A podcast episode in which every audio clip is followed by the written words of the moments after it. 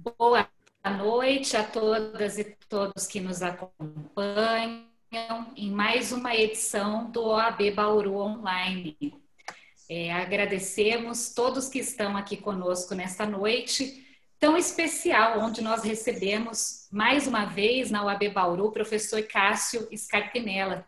Antes de começar aqui a nossa transmissão, nós conversávamos um pouquinho relembrando que o professor Cássio esteve conosco aqui em Bauru presencialmente no ano de 2017, na segunda edição do nosso Congresso de Atualização e Aperfeiçoamento Jurídico.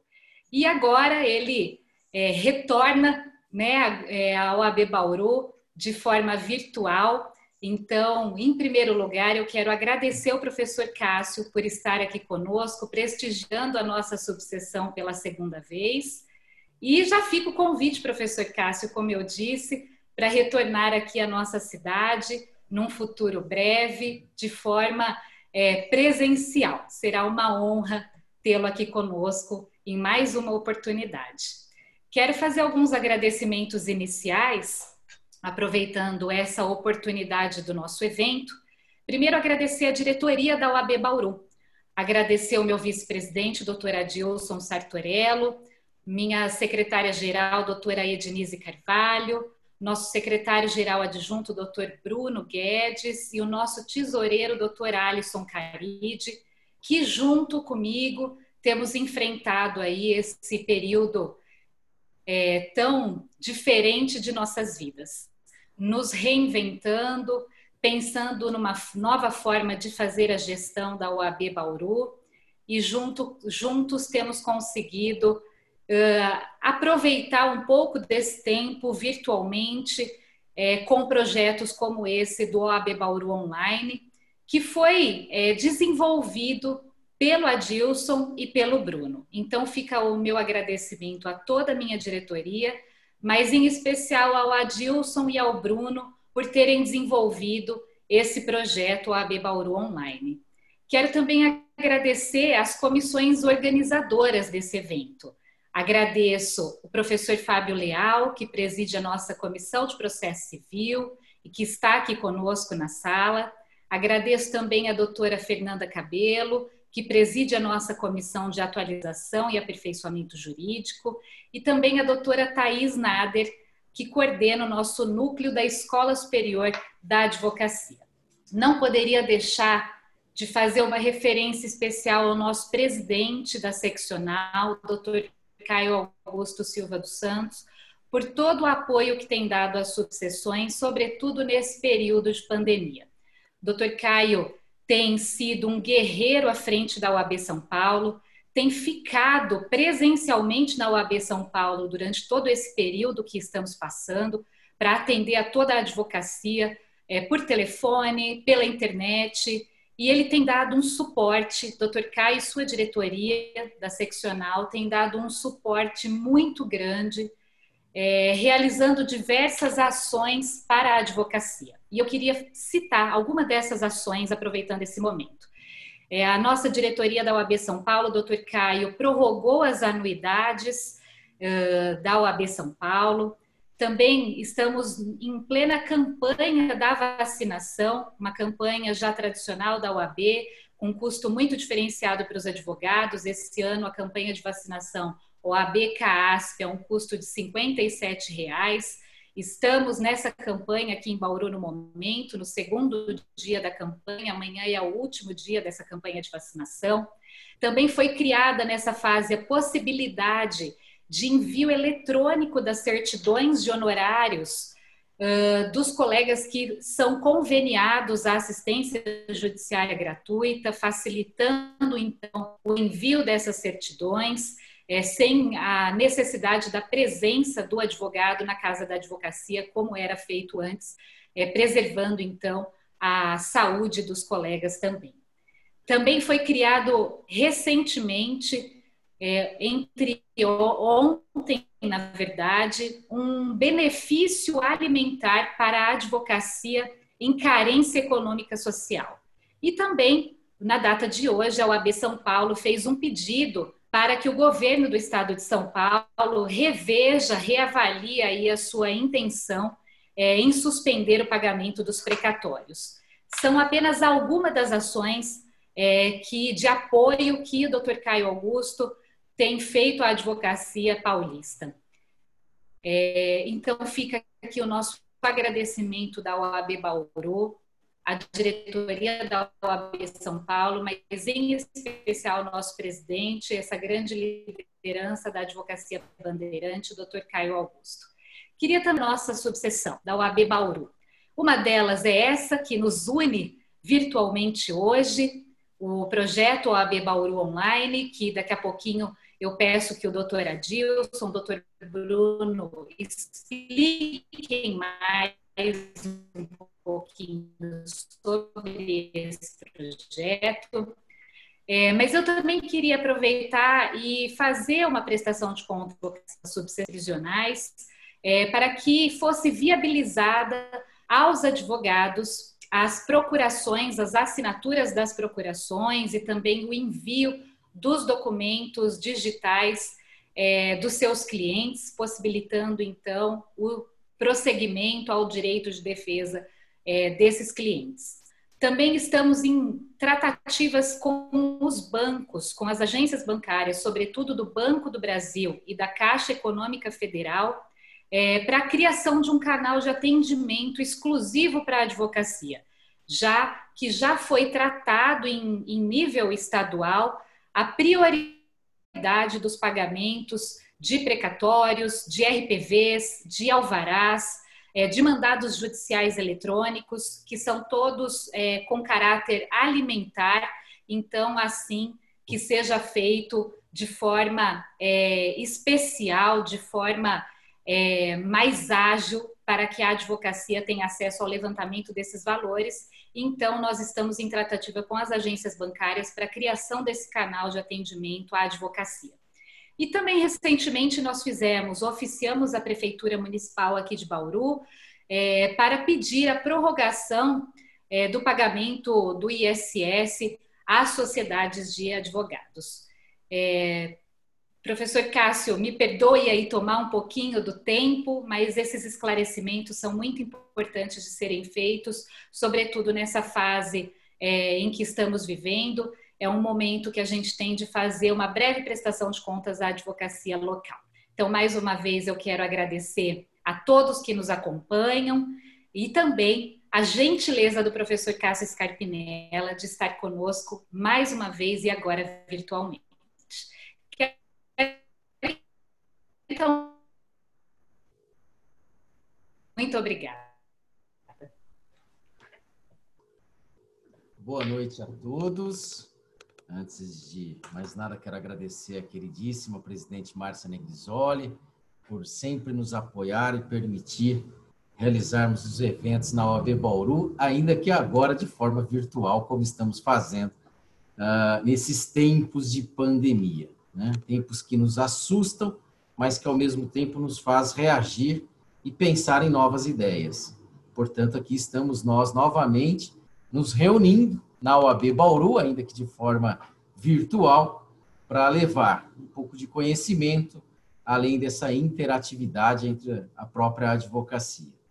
Uh, quero também aqui muito rapidamente agradecer a toda a nossa diretoria que está aqui presente nessa nossa mesa virtual. Quero destacar, além de tudo que a, a presidente Márcia disse sobre o presidente Caio, destacar o apoio que ele também nos deu através da OAB São Paulo, para a realização desse projeto OAB Bauru Online, inclusive nos cedendo esta plataforma que estamos utilizando, é uma plataforma é, paga, não estamos usando a versão gratuita, é uma plataforma que nos permite diversos recursos é, e que também foi nos fornecido pelo presidente Caio para que a gente pudesse dar continuidade aos eventos da OAB Bauru, que sempre foi é, algo muito marcante em nossa subseção e assim pretendemos continuar.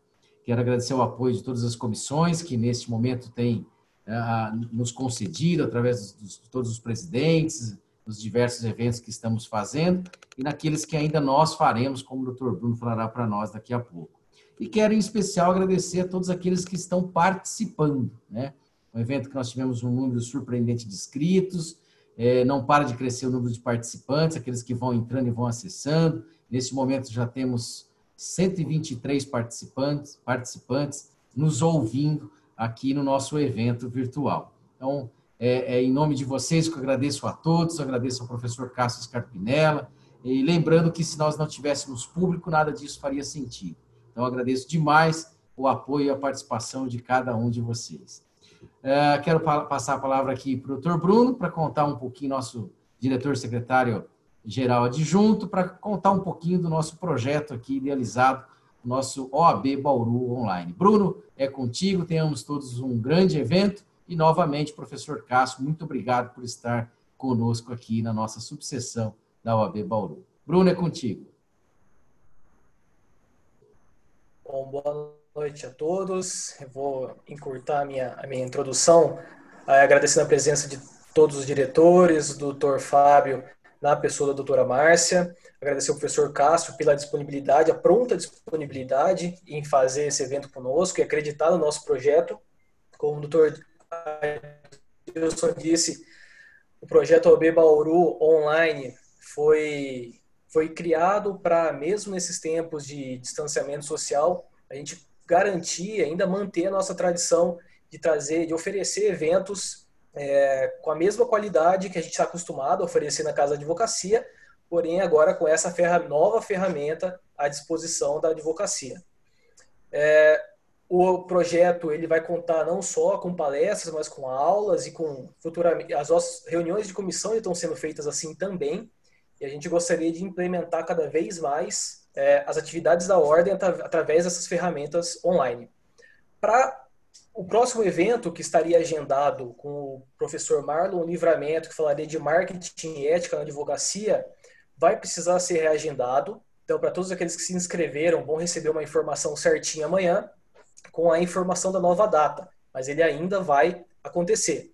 E existem outros projetos, como o Dia de Família com a professora Fabiana, que estão sendo, Fabiana Garcia, que estão sendo agendados. E aproveitando essa oportunidade, como a gente quer é, sempre ouvir e contar com a participação de todos os advogados, quem puder encaminhar ou por e-mail ou aqui no chat as suas sugestões de temas para as nossas palestras, a gente quer muito saber o que, que cada um quer, é, qual, é o, o, o, assunto de interesse da advocacia bauruense, para que a gente possa trazer cada vez mais material interessante para todos nós. Bom, eu não vou me estender, é, gostaria mais uma vez de agradecer ao palestrante, professor Cássio, aos participantes da nossa mesa de abertura.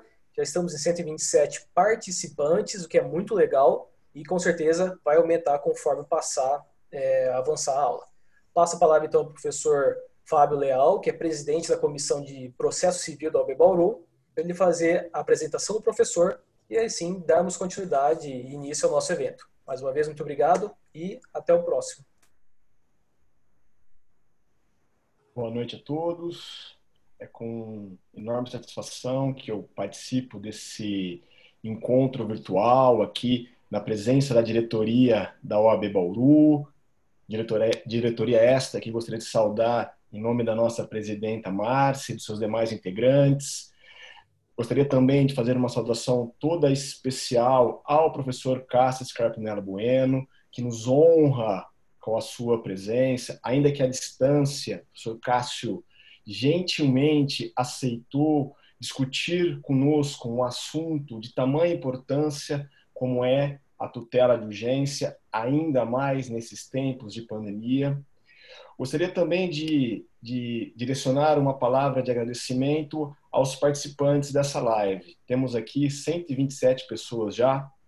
Rodei aqui pela lista de participantes, temos advogados, advogadas, estagiários, estagiárias, alunos de direito, a comunidade jurídica de Bauru e região. Sr. Cássio, temos pessoas de fora, localizei aqui amigos de Araraquara, amigos de Boituva, a comunidade jurídica de Bauru e região nos prestigiando, prestigiando ao professor Cássio. Então, eu gostaria de dedicar um agradecimento muito especial a todos vocês. Esse evento foi organizado pela OAB Bauru, conta com a presença do professor Cássio, mas é um evento de todos nós, é um evento para toda a advocacia bauruense.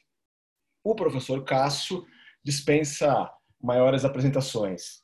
Eu tenho certeza que aqui todos o conhecem já de longa data. Mesmo assim, por dever de ofício, eu vou ler rapidamente aqui o currículo, as principais passagens do currículo acadêmico do professor Cássio. O professor Cássio é bacharel, mestre, doutor e livre docente em Direito Processual Civil pela Pontifícia Universidade Católica de São Paulo, a PUC São Paulo.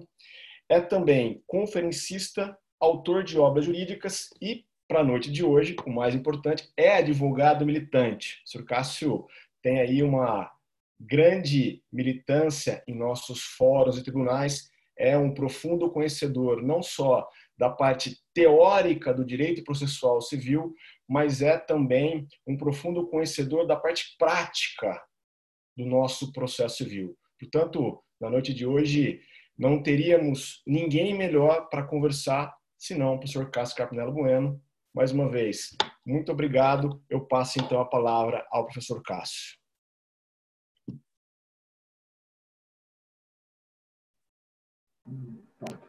Bom, boa noite a todos, boa noite a todas. É um privilégio para mim, uma grande honra estar fazendo parte desse magnífico projeto da OAB Bauru, OAB Online Bauru.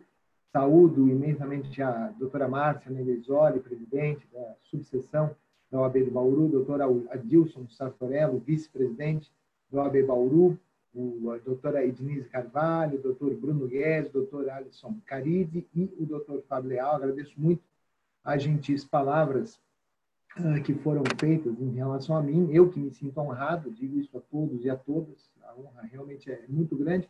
Isso me permitem complementar até entusiasticamente o doutor Adilson Sartorelli, porque ele me pegou até no momento assim, sensacional. Eu, quando recebi até o WhatsApp, né, a mensagem, que o doutor Adilson me passou, eu falei, meu, genial, absolutamente genial, porque naquele primeiro momento, eu, eu simplesmente, a minha agenda até setembro foi cancelada de aulas, porque simplesmente ela pressupõe, como a doutora Márcia colocou, o prazer, o privilégio de sair de São Paulo, no, caso onde moro, ir até Bauru, voltar, ter essa condição, etc. Tal. A gente se encontra, a gente fala e convive. E, de repente, isso, desde a noite para o dia, né, deixou de ser, nem, nem aqui do lado, eu moro muito perto da PUC, eu tenho o privilégio de ministrar aulas em todos os níveis de ensino, simplesmente fechou a PUC da noite para o dia. Antes mesmo da quarentena do Estado, a reitoria já havia determinado uma série de medidas restritivas, etc. E tal. Então, de repente, quando vem o convite do doutor Adilson, foi o primeiro convite que eu recebi, eu falei simplesmente, este homem é genial, merece todos os elogios, faço de público, doutor Adilson, enfim, para todos os colegas aí que estão nos assistindo e já falei para quem eu pude, inclusive para o AB Nacional. Falei, ó, vamos ver o pessoal lá de Bauru que está fazendo.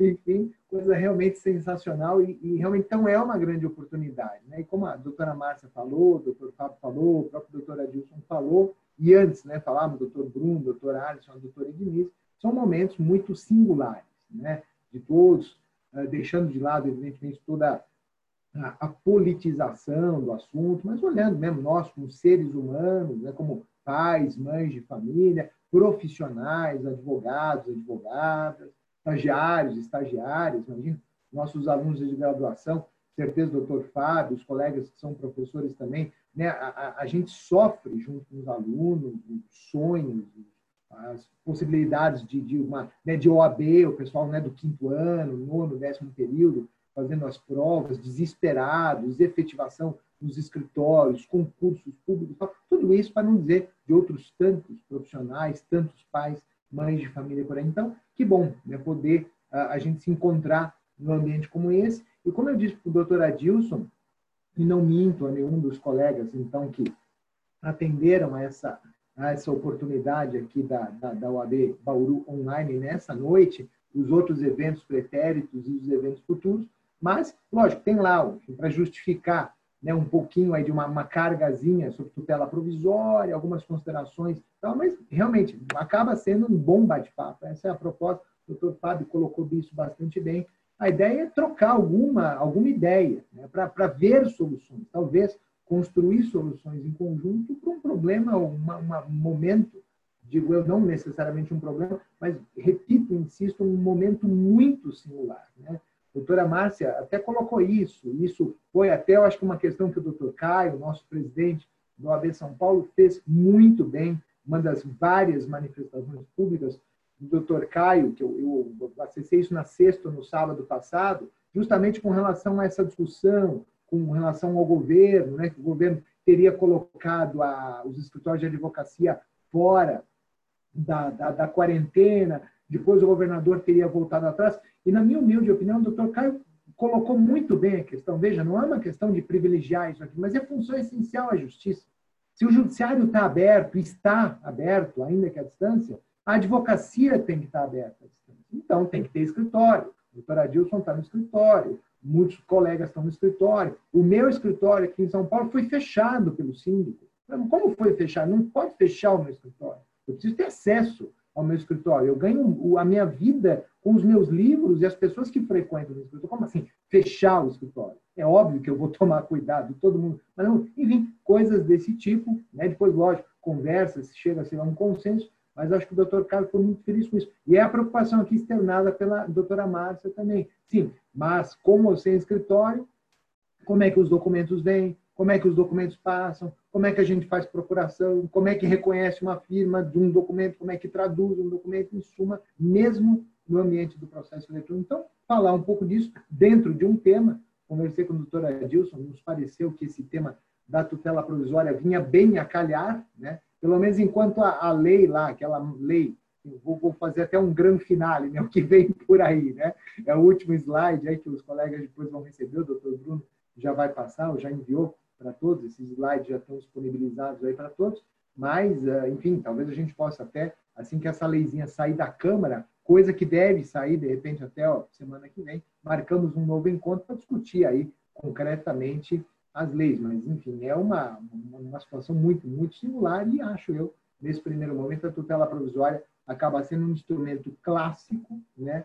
mas um instrumento que vai, quem sabe, nos permitir a haver caminhos, né? nos salvaguardar de situações. Eu vou até, para quem conhece um pouco do que eu falo, do que eu escrevo sobre tutela provisória, eu mesmo, uh, refletindo sobre o que eu vou falar em seguida, mas me surpreendi eu mesmo com uma colocação que eu vou fazer. Então, não percam que é aquela história, as necessidades do momento atual me fizeram repensar até uma colocação crítica que eu faço sobre um determinado tema do tutela provisória, como eu vou procurar demonstrar ao longo da exposição. Tá? Então, com isso, eu, eu, eu, fecho essa, essa parte introdutória, que é importante. Mais uma vez, doutora Márcia, meu muito obrigado, meus parabéns aí pela condução firme da OAB de Bauru. Doutora Adilson, mais uma vez, meu muitíssimo obrigado pela confiança, pelo honroso e prontíssimo convite. Também saúdo aqui meus meu muito obrigado, enfim, a honra de dividir essa mesa, ainda que virtual, com a doutora Edniz, doutor Bruno, doutor Alisson, em especial com o meu, meu, meu, meu consorte aí de, de Bauru, né, o, o chefe da comissão, eu seria da comissão de processo, com certeza, é a única coisa que eu sei fazer, então eu estaria lá. Estou aqui diretamente vinculado ao doutor Fábio por sermos processualistas civis. Não que todos não sejamos, mas é o, é o presidente da comissão, então, doutor Fábio, meu especial muito obrigado, minha especial saudação a todos. Agora, pelo que eu entendi, o doutor Bruno vai fazer a mágica aí, né, que precisa, e eu vou conduzindo, é isso mesmo? Tá tudo certo? Isso, professor. A gente vai, então, desligar tá. as câmeras e pode ficar à vontade para a sua aula. É, eu fico aqui, mas por favor, hein, doutor Bruno, doutor Fábio, quem puder me ajudar no meio, qualquer coisa aqui, eu digo, a gente se vira em processo. Com certeza. Qualquer coisa, por favor, fique. Mas, enfim, agradeço, doutor é Bruno. Mas... Só gritar, professor, a gente está aqui a aula inteira. Tá ótimo. Obrigado, doutor Bruno. Tá? Enfim, e, e vamos em frente então. Eu, eu trouxe, como eu disse, esta, esta exposição que está preparada. Eu vou então compartilhar com todos vocês aqui essa exposição. Pelo que eu sei, então apareceu para todo mundo, pelo que eu entendi do meu tutorial breve de, de do Zoom. Eu estou trabalhando com outra plataforma na PUC de São Paulo. É minha primeira experiência com o Zoom, mas pelo que eu vi, todos então estão vendo aí a minha, esse meu slide, repito, disponibilizado para todos os colegas, enfim, é, sobre o nosso tema. Como eu disse, a exposição ela vai ser grosso modo dividida em duas partes. Uma parte mais, digamos, mais, mais genérica, enfim, que é falar um pouquinho da tutela provisória, até para a gente entender aquilo que o Código de Processo Civil traz a respeito da tutela provisória, focando naquilo que nos interessa mais de perto, que é a tutela provisória de urgência, tal, vou explicar isso direito, e depois uma, uma segunda parte, não que haverá intervalo, mas um segundo momento, né, onde a gente mais concentradamente vai discutir, uh, enfim, esses momentos de pandemia, justamente esse, esse subtítulo aqui, que obviamente que o, o, o doutor Adilson não poderia assumir, mas eu assumo por ele, foi ideia dele, esse, esse, subtítulo aqui, é, eu falei, não, esse subtítulo é bom também, pode, o doutor Adilson pode, pode colocar que eu, eu, eu, eu confio no seu feeling de que esse é um subtítulo instigante para o tema de hoje. Então, aí está. Bom, uh, lógico, aqui falando, como o doutor Fábio falou, temos advogados, advogadas, estagiários, estagiárias, estudantes né, de Bauru, da região. Tive sempre o privilégio de bastante para Bauru, na época que dava aula no Marcato, conversava com a doutora, a doutora Márcia e tal, né, enfim, para a própria região, por N razões. Mas, uh, para quem já conhecia né, o Código de 73, ou porque estudou, ou porque já advogava, tal, ou não. De qualquer forma, o que é importante dizer que a tal da tutela provisória do Código, né, ela é essa tutela provisória, ela é um, digamos assim, um gênero, né? Ela é tratada no Código de Processo Civil, na minha opinião, de uma, uma, uma forma muito, muito, muito interessante, uma forma genérica, dentro da parte geral do código, e, na verdade, ela acaba reunindo aquilo que lá no Código de 73, depois das variadíssimas e profundas reformas pelas quais ele passou a partir, e sobretudo em 1994, a tutela provisória é uma verdadeira junção de dois institutos que nós tínhamos lá: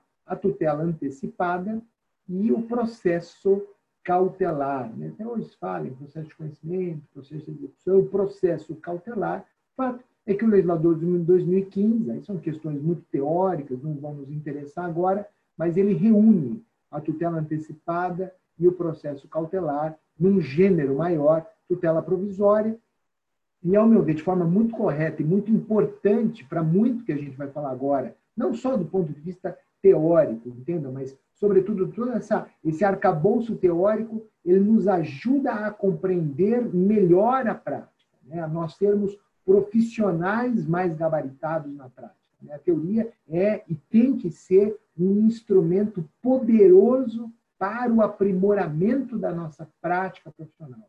Tenho certeza aqui que o doutor Fábio concordará comigo, todos os colegas que gostam de estudar realmente processo civil, o processualista ele pode saber toda a teoria do mundo, mas ele tem que saber aplicar aquilo na prática. Na verdade, o processualista tem que ser um facilitador de problemas. O processo não pode ser o problema. O processo é o facilitador. O problema é o direito material. É saber se o plano de saúde vai honrar o contrato no meio da pandemia. É, é isso. O processo não pode ser um empecilho. Ele é o veículo que me põe na frente de um juiz para eu né, sempre com o devido respeito do advogado do plano de saúde, falar: olha, o plano de saúde resolveu não cobrir agora essa coisa porque falou que é força maior. Aliás, a lei generaliza o conceito de força maior e como é que ficam os contratos, porque os contratos pressupõem duas pessoas em situações antagônicas, né? E como é que fica uma situação como essa, né? Só para ilustrar, o processo é o veículo que nos põe na frente do juiz para a realização forçada forçada, coercitiva, se for necessária, de um direito material controvertido. É a contrapartida da vedação da justiça pelas próprias mãos. Isso é a tutela jurisdicional.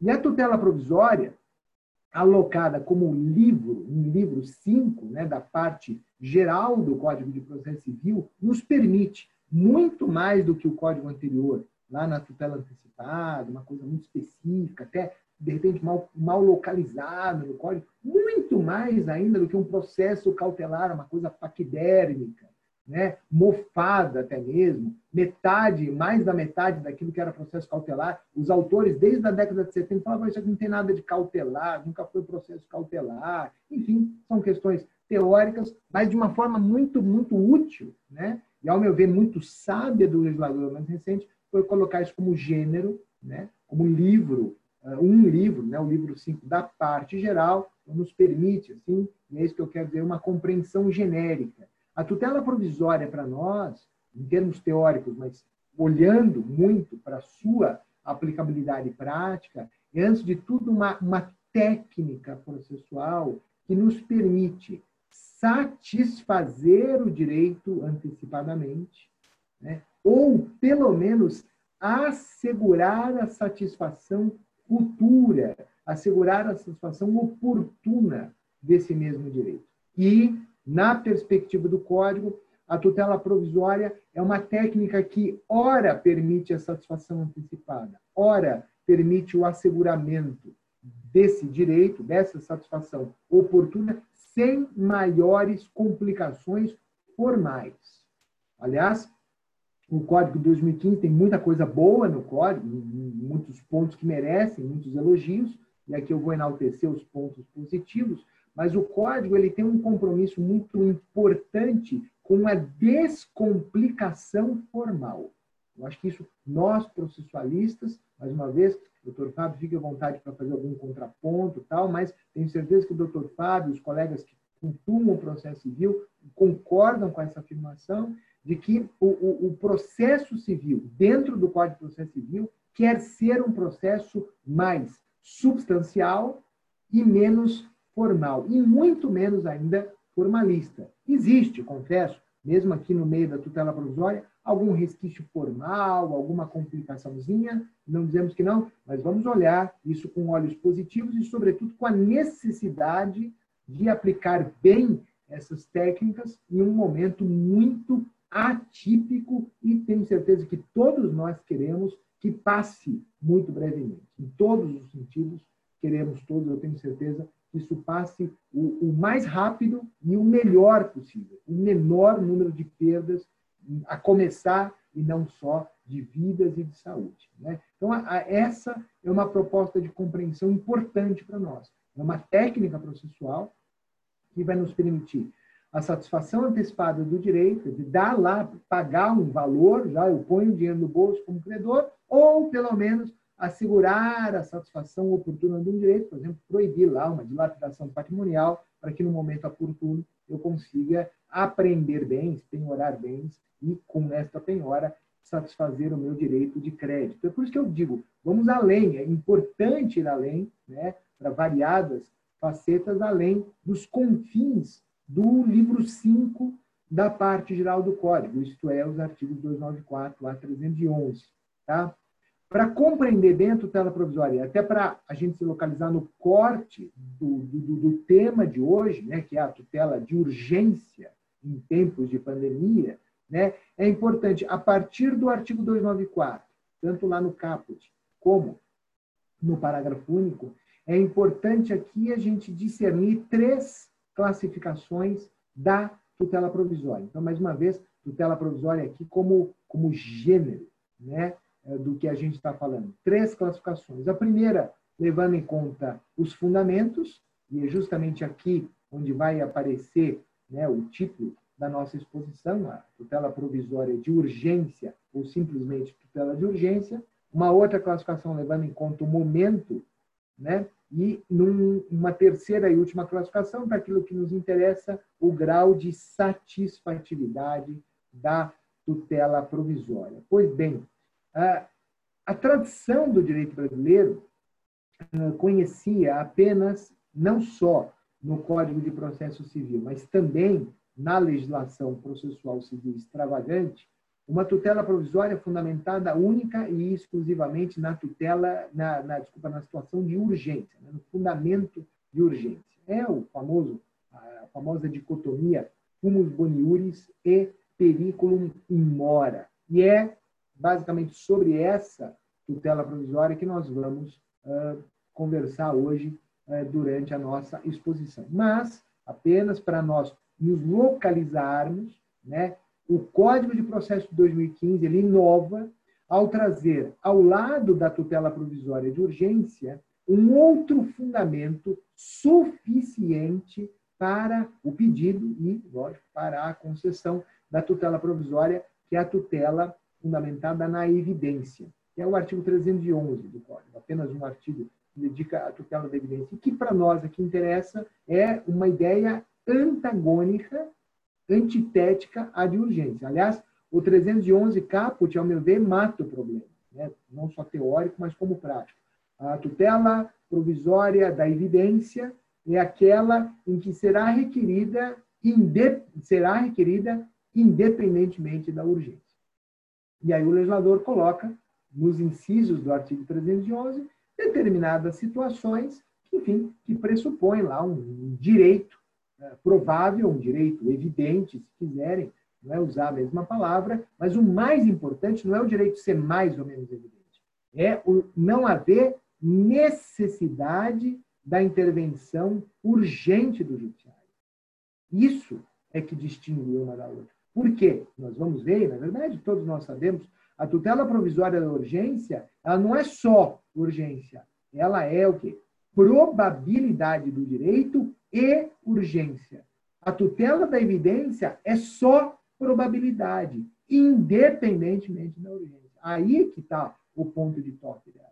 É por isso que é importante aqui a gente ter essa ideia de urgência, porque, imagino eu, nesse desespero de pandemia, vai ser mais comum na prática forense ver situações de urgência, não só médicas, mas também jurídicas, quiçá jurídicas por causa da urgência médica e menos situações de evidência. Mas não quer dizer, lógico, o colega advogado, a colega advogada, no dia a dia da prática, não veja que uma situação de evidência. Né? Só apenas a nossa tônica é essa. Um outro critério classificatório fundamental, muito bem localizado pelo código, e que vai ser muito útil aqui, na verdade, é aqui que reside, ao meu ver, uma, uma, uma, uma colocação que eu não vinha fazendo na normalidade, mas que parece que nesse momento vale a pena frisar isso, né? é a distinção que o código faz entre a tutela provisória antecedente e a incidental. Aqui eu, eu, eu, eu, peço especial atenção aos colegas que conheciam ou que conhecem o Código de 73, estudaram ou que chegaram a praticar, exercer a nossa nobre profissão no, de, de, com a vigência do Código de 73, para tomar um cuidado aqui, se me permitem. Ah, essa tutela provisória antecedente, ela não se confunde com aquilo que no código anterior nós chamávamos de processo cautelar preparatório, com as cautelares preparatórias. Isso é importante, não tem nada a ver. A tutela provisória antecedente, guardem isso, olhando o Código de 2015 e olhando os usos que nós podemos ter, sobretudo em momentos atípicos como esse que nós vivemos. A tutela provisória antecedente é, na verdade, uma forma de começar o processo.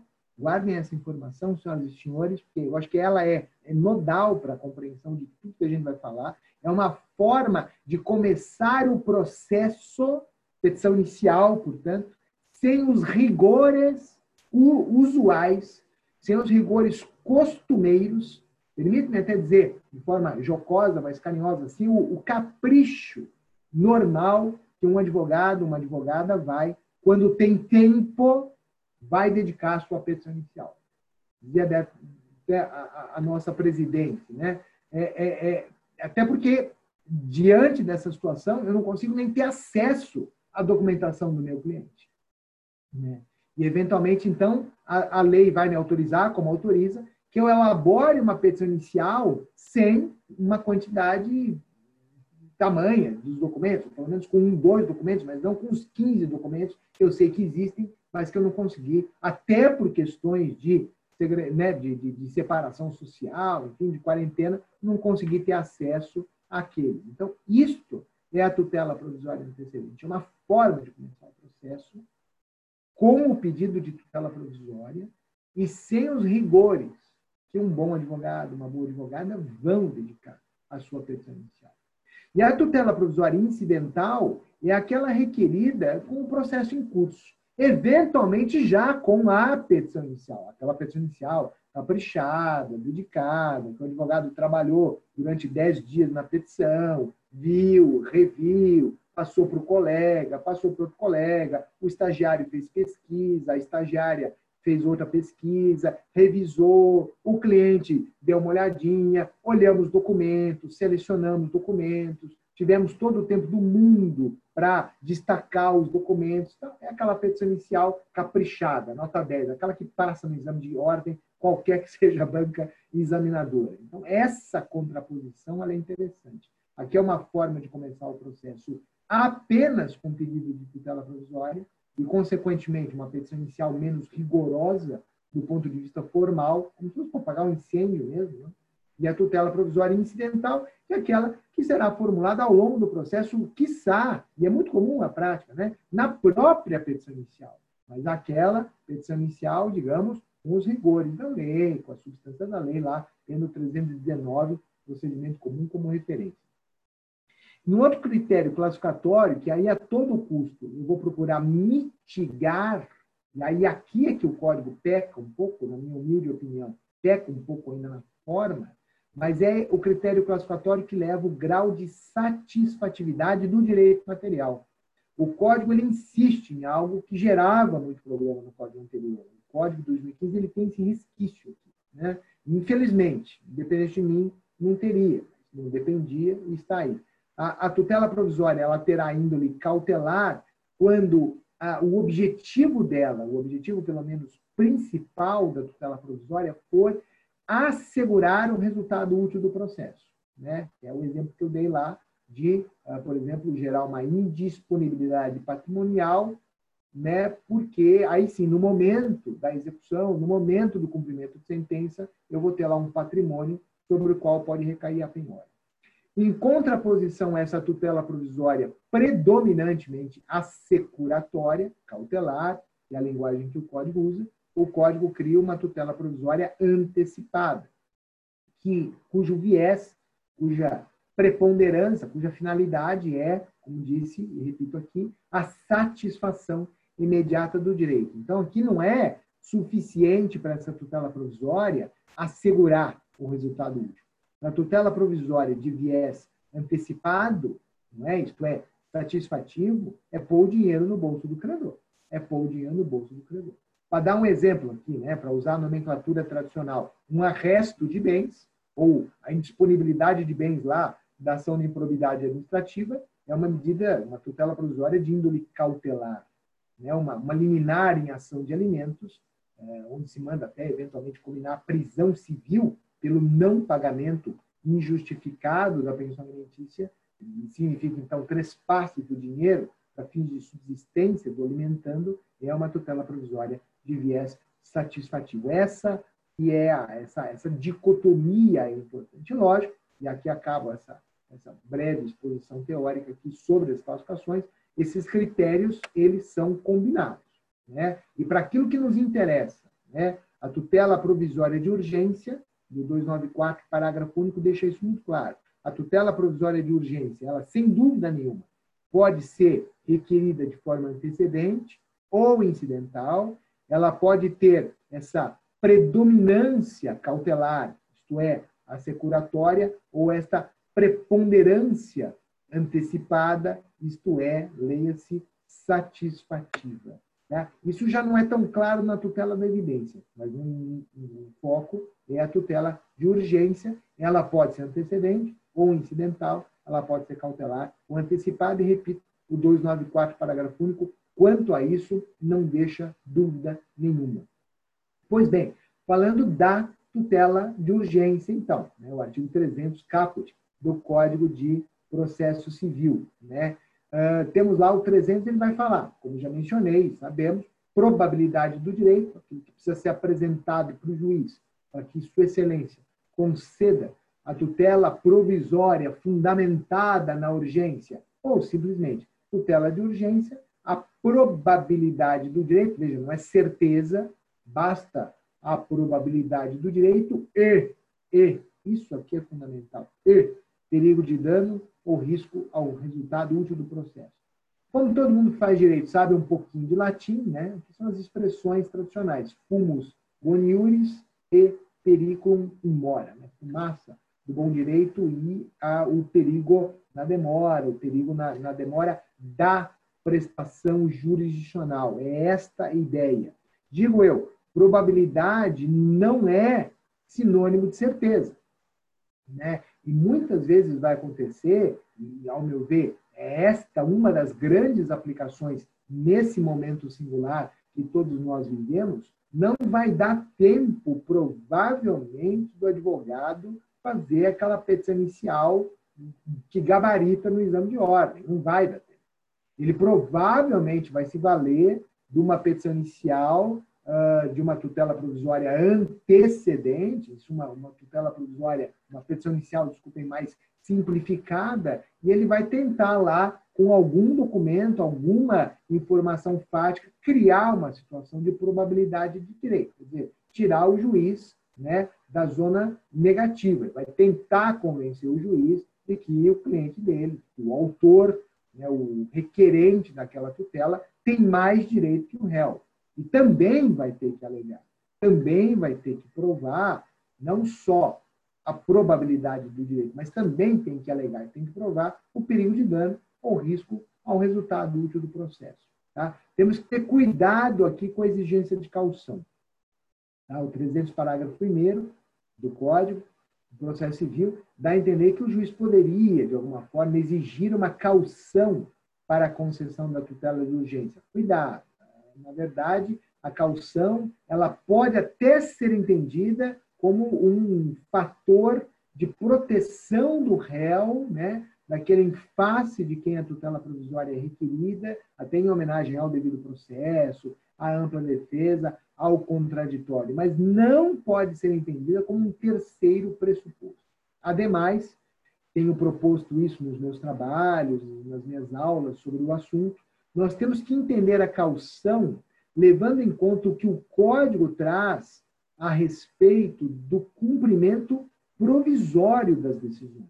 Né? O artigo 520, inciso 4, e o 521, que vão, ao falar do cumprimento provisório da sentença, e em rigor de qualquer cumprimento provisório, de qualquer decisão, inclusive da, da decisão concessiva da tutela de urgência, a caução ela não é exigida para concessão da tutela de urgência. A caução ela é exigida, olha que importante, para a satisfação do direito. Isso é o que diz lá o 520, inciso 4. E mais, dependendo da situação, inclusive verbas de natureza alimentar, ou mesmo sem natureza alimentar, mas onde o, o requerente da medida vive uma situação periclitante, a caução é dispensada né? mesmo se ela fosse exigível para a satisfação do direito, ela é dispensada nos termos do 521. Então, ou seja, a caução não deve ser um problema a se preocupar, né, ou a, a se trazer, assim, num primeiro plano, para concessão e mesmo o cumprimento da tutela de urgência, sobretudo quando a gente tiver aqui, o 521 vai dizer, situações de urgência que envolvem verbas alimentares ou mesmo verbas que não são de viés alimentar, mas onde há uma situação de periclitação em, homenagem, em relação ao autor, isto é, aquele que formula o pedido de tutela provisória. Veja, vamos falar aqui, aparecer alguns exemplos, não só, mas de saúde, né? envolvendo questões lá do consumidor e do plano de saúde, por causa da falta de atendimento, de um atendimento incompleto em virtude aí dessa situação de total anormalidade. Não é propriamente alimentos, mas é a vida do sujeito, é a saúde do sujeito. E olhar as estatísticas que o nosso estado de São Paulo tem produzido, é desesperador. É simplesmente desesperador. Nós não somos chineses, nós não somos italianos, nós não somos espanhóis, franceses e bem pouco americanos, norte-americanos. Nós somos brasileiros, né? Nossa sociedade tem muitas mazelas e os números são absolutamente assustadores não só de mortes, mas como também de casos graves, né, totalmente fora do padrão internacional. Né. Então, isto, para nós, no mundo do direito, que é o que né, a gente consegue aqui pensar com né, menos com coração, menos com fígado e mais com cérebro, né, é uma situação de dispensa de calção. Aqui é uma coisa que na prática se observa muito pouco. Então, até como o doutor Fábio falou, e eu, eu insisto nesse, nesse gancho, nós temos que olhar muito para a prática. Né? É, é, esse artigo 300, parágrafo 2 ele é muito pouco usado. Porque o, o, advogado e a advogada da prática, lógico, os colegas me, me permitam a, a, sinceridade nessa colocação, mas a, a, a, gente parece que a gente usa a tutela provisória como se fosse um tudo ou nada. Né? Então, eu, eu tento lá desesperadamente pedir a tutela provisória, se eu conseguir muito bem, que bom, o juiz se convenceu, agora é problema da parte contrária, do colega que vai atuar pelo réu. Se eu não conseguir, puxa vida, não tem nada que fazer, eu vou ter que agravar de instrumento. Veja, hum, tudo bem, a, a prática é assim, mas vejam, em rigor aqui, o código, e portanto a teoria por trás do código, nos permite um meio termo. Né? Veja, e ainda mais, como a gente estava falando, numa situação como essa, onde tudo é urgente, onde é tudo desesperador, e a gente está com dificuldade de acessar, às vezes, o próprio escritório, por N razões. A gente tem medo, às vezes, de pegar no pedaço de papel, porque dizem que o vírus sobrevive não sei quantas horas ou dias até em cima de um pedaço de papel. E não dá para você higienizar o papel, porque se você passar álcool gel no papel, estraga o papel. E era um documento indispensável, você não vai passar álcool gel. Tem que deixar lá o negócio lá quatro dias até o vírus morrer sozinho. Uma coisa que fica meio doido se você lê tudo e leva a sério tudo que você lê. Pois bem, então às vezes você não consegue demonstrar aquela situação de probabilidade. Às vezes também não consegue dizer do perigo de dano ou risco ao resultado útil, mas você pode pedir para o juiz a justificação prévia. Audiência, justificação prévia. Dizer, olha, juiz, eu não tenho documento, mas eu tenho testemunha.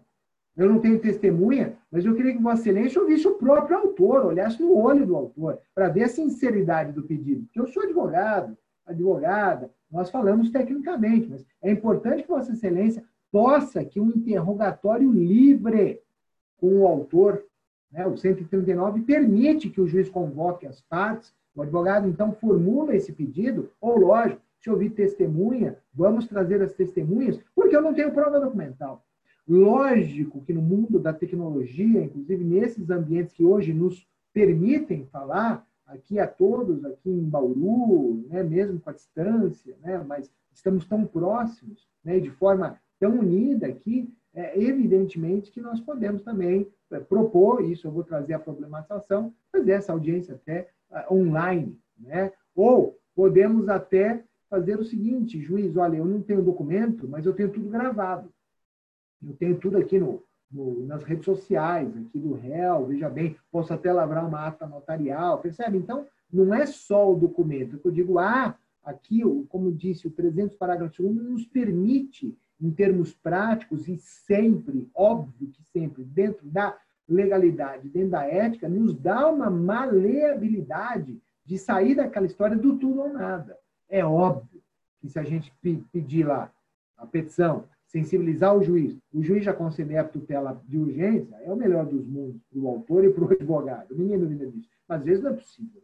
E repito, vivemos um momento de tal singularidade que às vezes o acesso ao documento, o acesso à informação pode também estar mais difícil. A empresa está fechada, o cara está doente, porque não é só uma questão de ficar todo mundo em casa, as pessoas estão adoecendo. Então, às vezes, o cara que tem esse controle lá da empresa está, infelizmente, doente. Né? Esperamos que ele saia dessa, mas tem essa complicação. Então, de repente, o seu juiz me marca uma audiência de justificação prévia, mesmo que em ambiente virtual. Essa é uma das virtudes, um dos desafios que eu quero falar em seguida.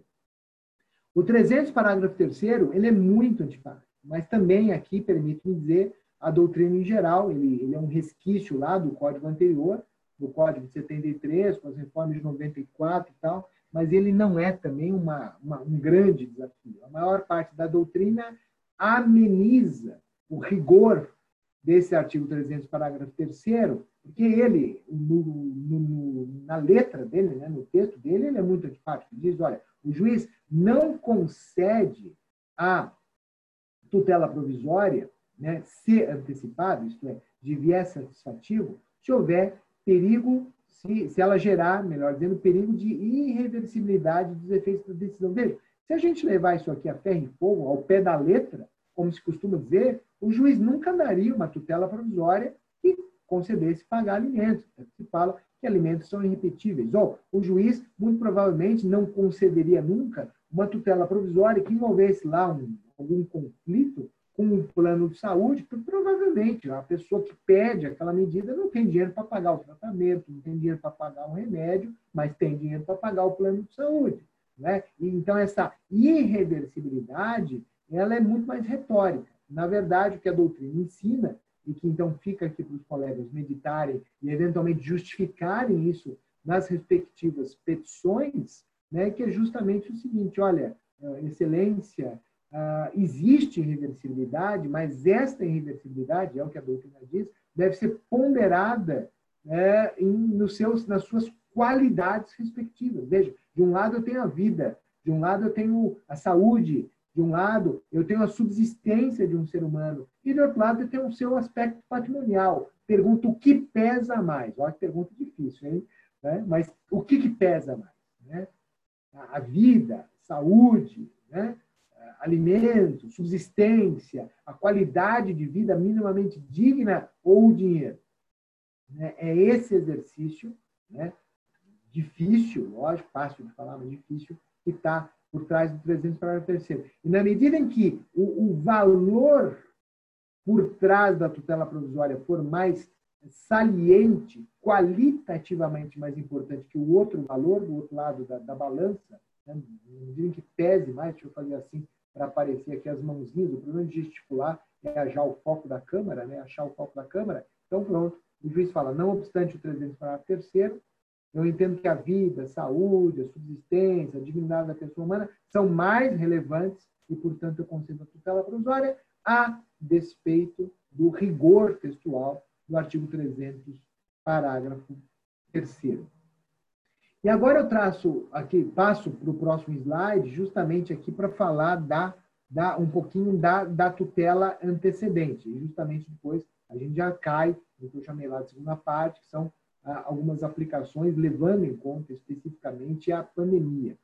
Veja, a tutela provisória, como eu falei, ela pode ser de urgência, não é? é e esta tutela de urgência, 294, parágrafo único, deixa isso muito, muito claro, né?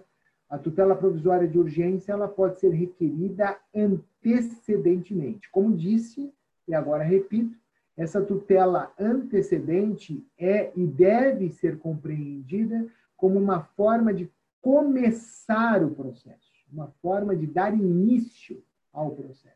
Não propriamente com aquela cautelar, preparatória tal, que era um processo que antecedia um outro processo, mas aqui tudo se passa num processo só, e que começa, na verdade, com uma petição inicial menos, permite-me dizer, de forma didática, menos caprichada.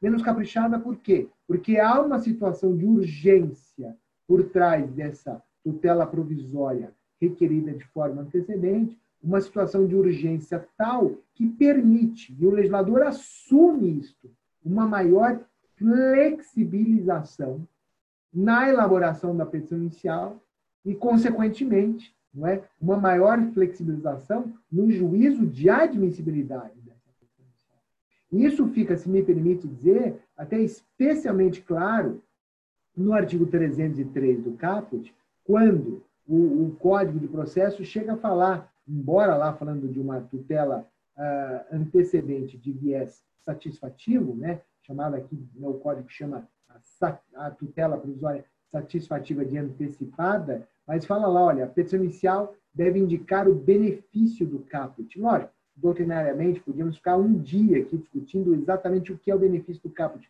Mas o benefício do caput, o 303 caput, diz mais ou menos o seguinte, olha, quando a urgência for contemporânea à propositura da ação, ou seja, ao início do processo, mais que propositura da ação, ao início do processo, a tua petição inicial pode se limitar ao pedido de tutela provisória.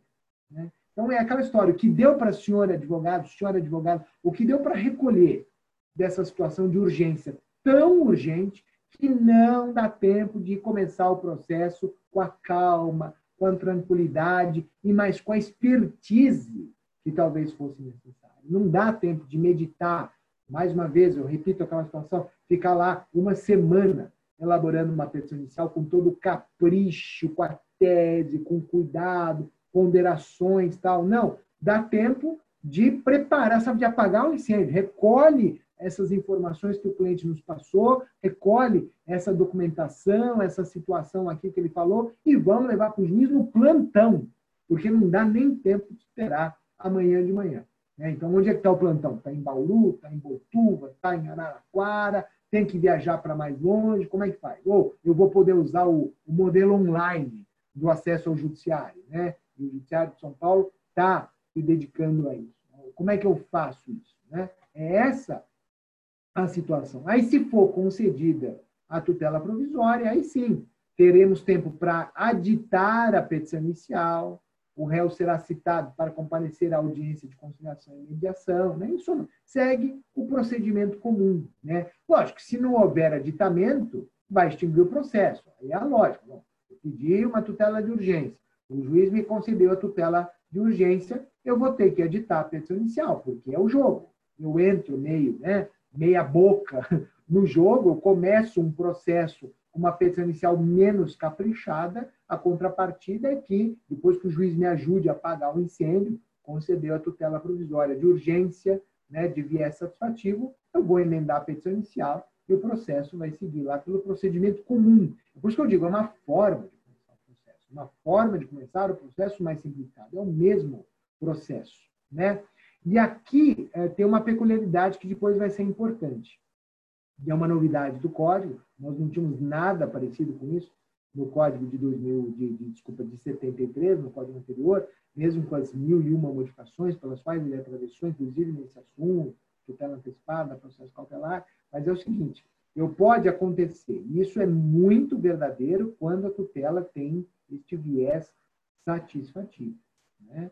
Eu formulo, né, eu, autor, o autor formula o pedido de tutela uh, provisória de urgência, de viés satisfativo, é, me pague já, né, interne já, tudo isso é satisfativo, intube já.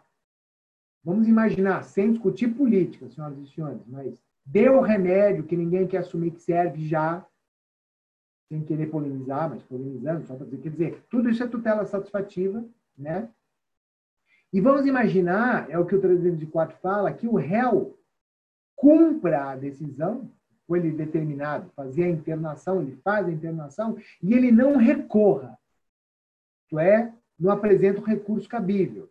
Até existe muito entendimento doutrinário que não é só o recurso, é qualquer manifestação contrária do réu. Eu mesmo gosto de flexibilizar, não é qualquer manifestação contrária, mas vamos imaginar isso que importa, que não haja a manifestação contrária o réu se limita a cumprir a decisão do juiz.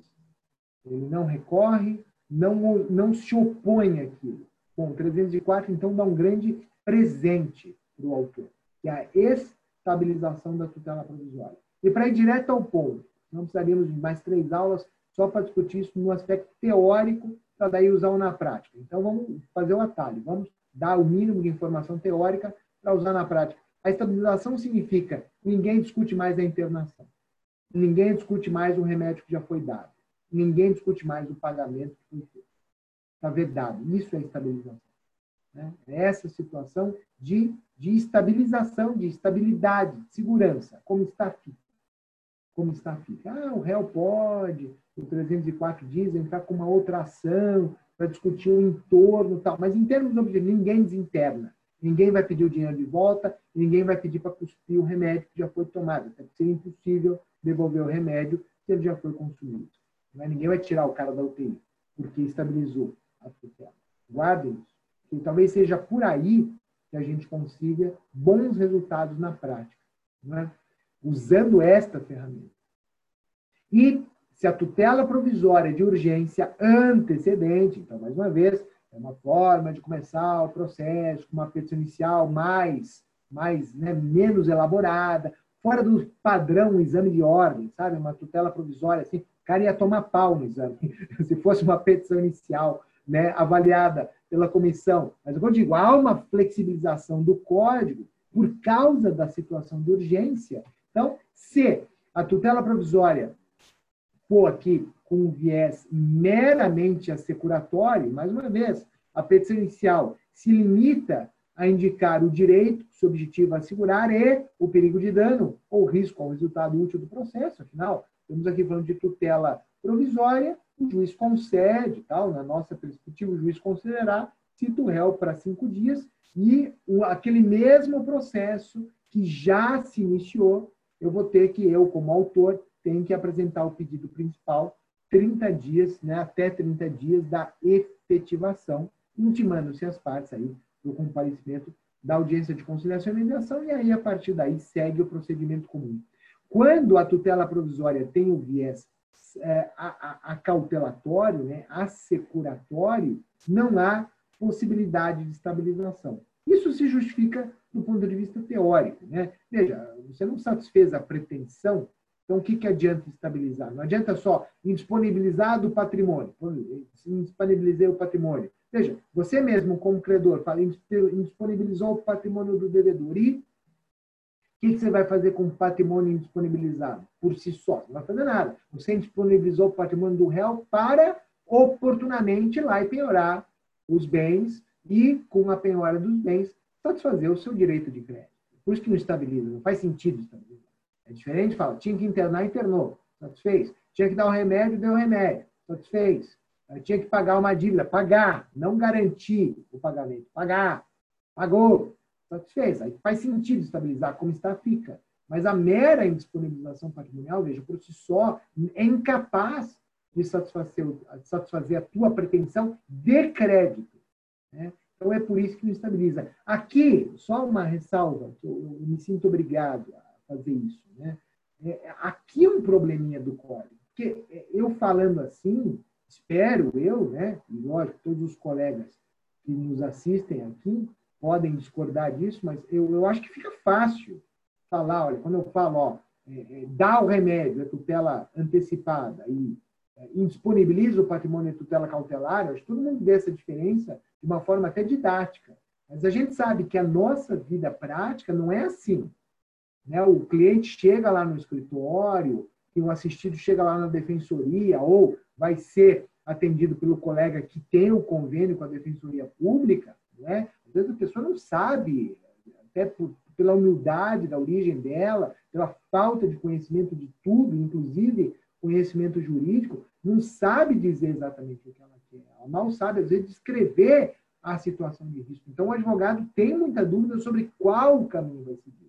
Uma tutela provisória eh, de cunho satisfativo ou de cunho meramente acautelatório. E aqui o problema do código, eu insisto em dizer, infelizmente é um problema, que às vezes é um caminho sem volta, né?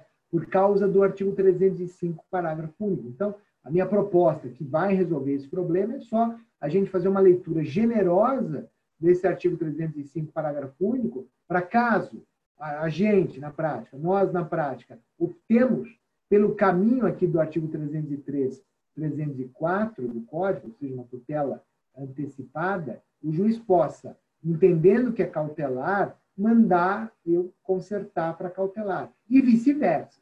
Se eu opto por uma tutela cautelar e o juiz acha que deveria ser uma tutela antecipada, o juiz possa, então, nos determinar uma emenda presidencial, o conserto né, da, emenda, da, da presidencial para fins de tutela antecipada. É como se a gente pudesse trocar o formulário, sabe? O formulário laranja, o formulário azul, o formulário azul, o formulário laranja. Justamente em homenagem a essa história do código, o código, repito, aposta muito nisso, para desformalizar. Tá? Mas vejam que os exemplos aqui que a gente talvez consiga dar nesse momento de pandemia, eles tendam, mais do que na normalidade, a situações de satisfação imediata. Todos os exemplos que eu dei envolvendo saúde é para satisfazer, não é para guardar o lugar na fila da UTI, é para pôr na UTI.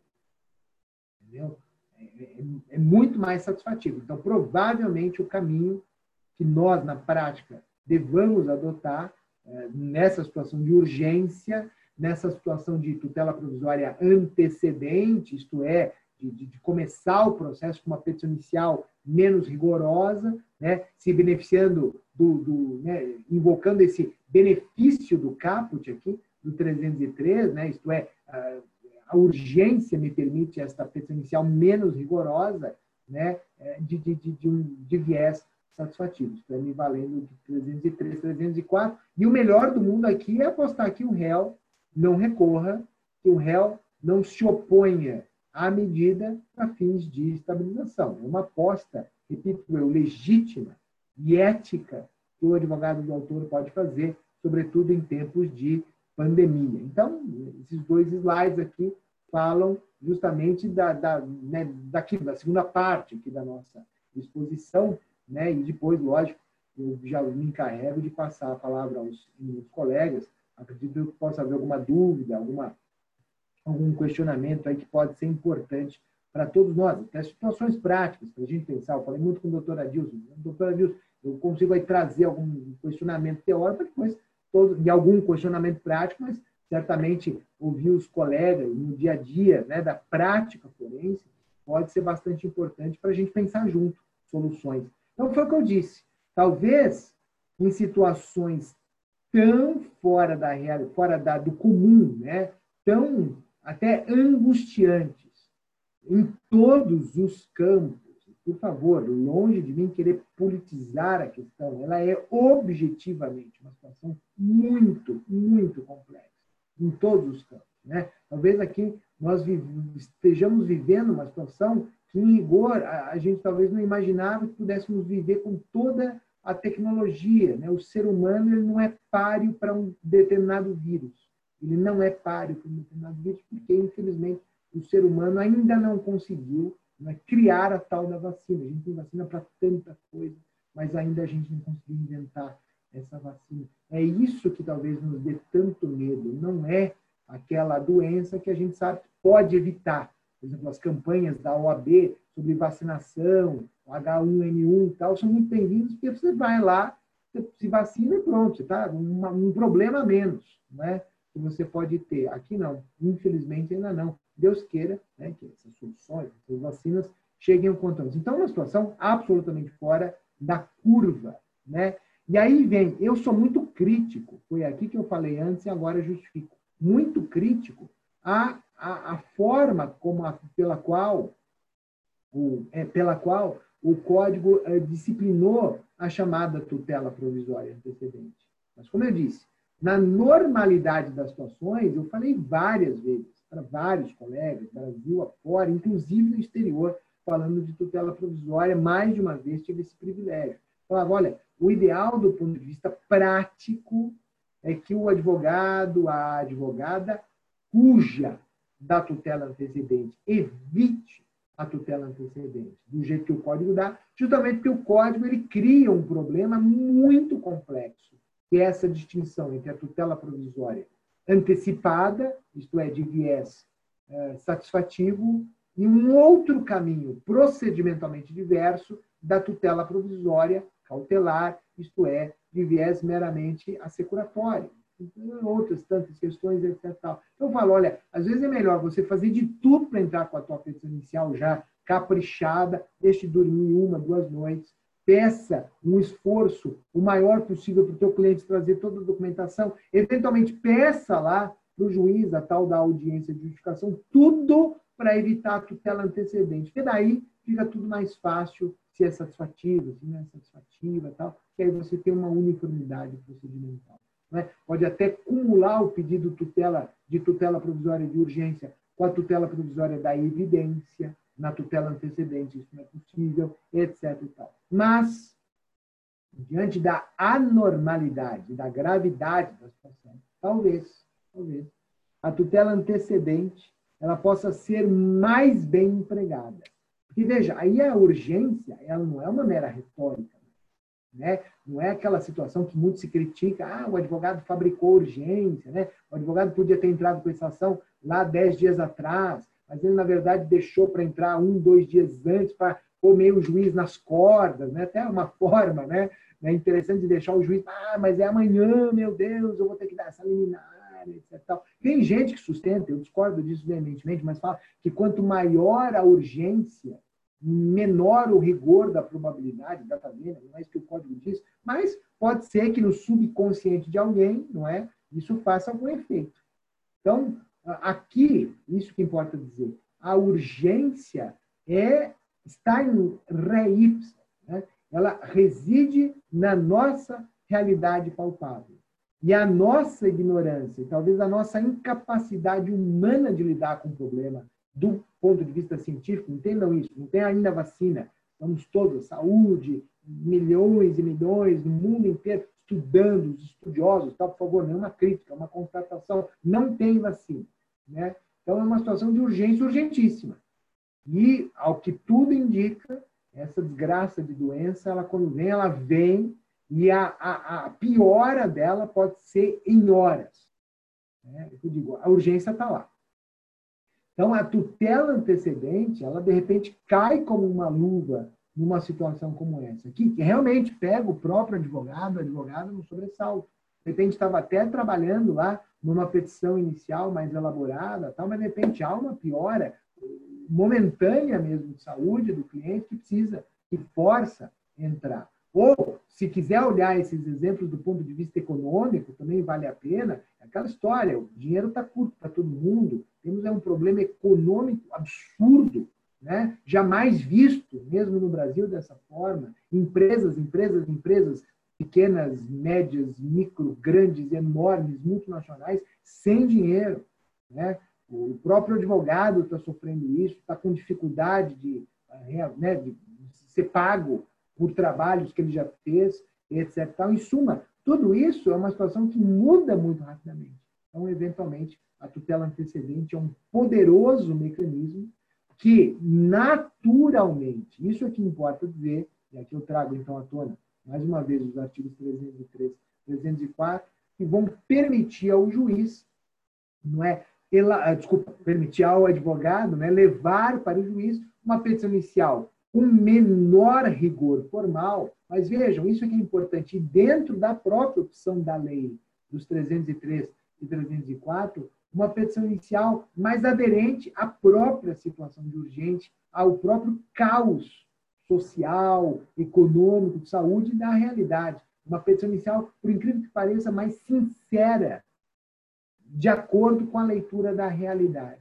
E mais, acreditar que uma tutela provisória concedida não seja recorrida é uma aposta que, por incrível que pareça, muito mais válida. E aqui eu diria, até porque é importante que determinadas empresas, inclusive, mas não só, de saúde, assumam aqui uma função social de não recorrer. E isto, para nós, não é que ela abriu mão do direito, em algum momento ela vai poder voltar a juízo, na verdade, dois anos para discutir algum direito de crédito, mas de não infirmar aquela tutela provisória concedida e, portanto, dizendo a mesma coisa do outro lado, né, gerar a estabilização pela não oposição, pelo não recurso.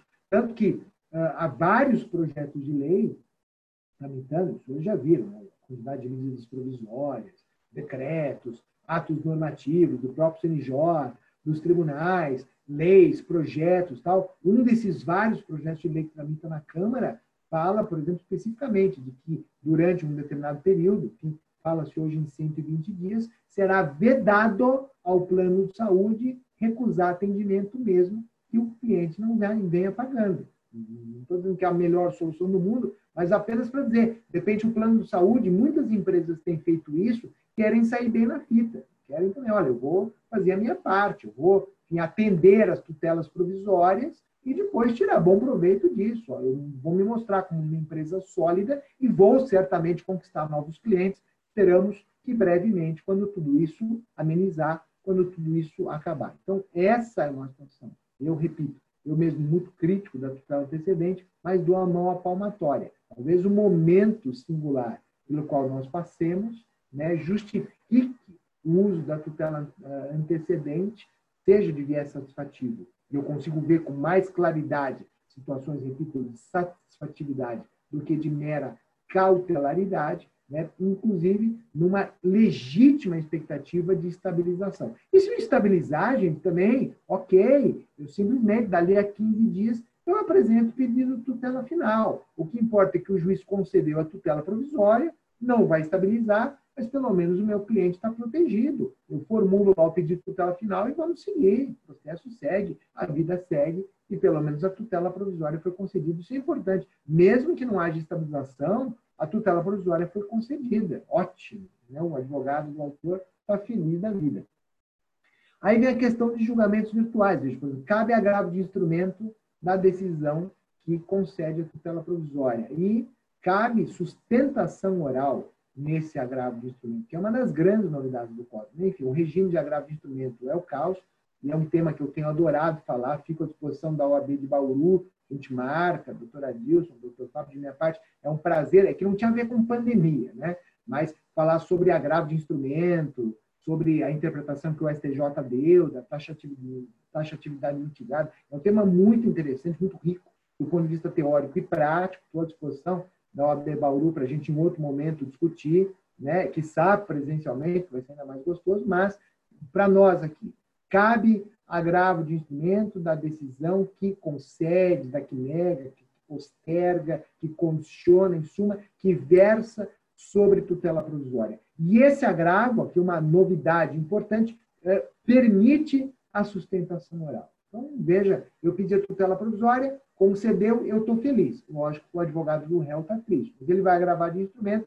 e vai querer ou não querer, por que não, fazer uma sustentação oral. Aqui é uma coisa que em São Paulo tá, ainda não está funcionando plenamente, mas em outros tribunais, o Supremo Tribunal Federal foi o primeiro a trabalhar com isso, mas de fazer sustentação oral dentro dos julgamentos virtuais. Há dois modelos: a sustentação oral, que é gravada previamente, ela é enviada né, dentro do processo eletrônico, né, então tem lá o arquivo não só da petição, mas tem um arquivo onde aparece o advogado e a advogada, enfim, falando.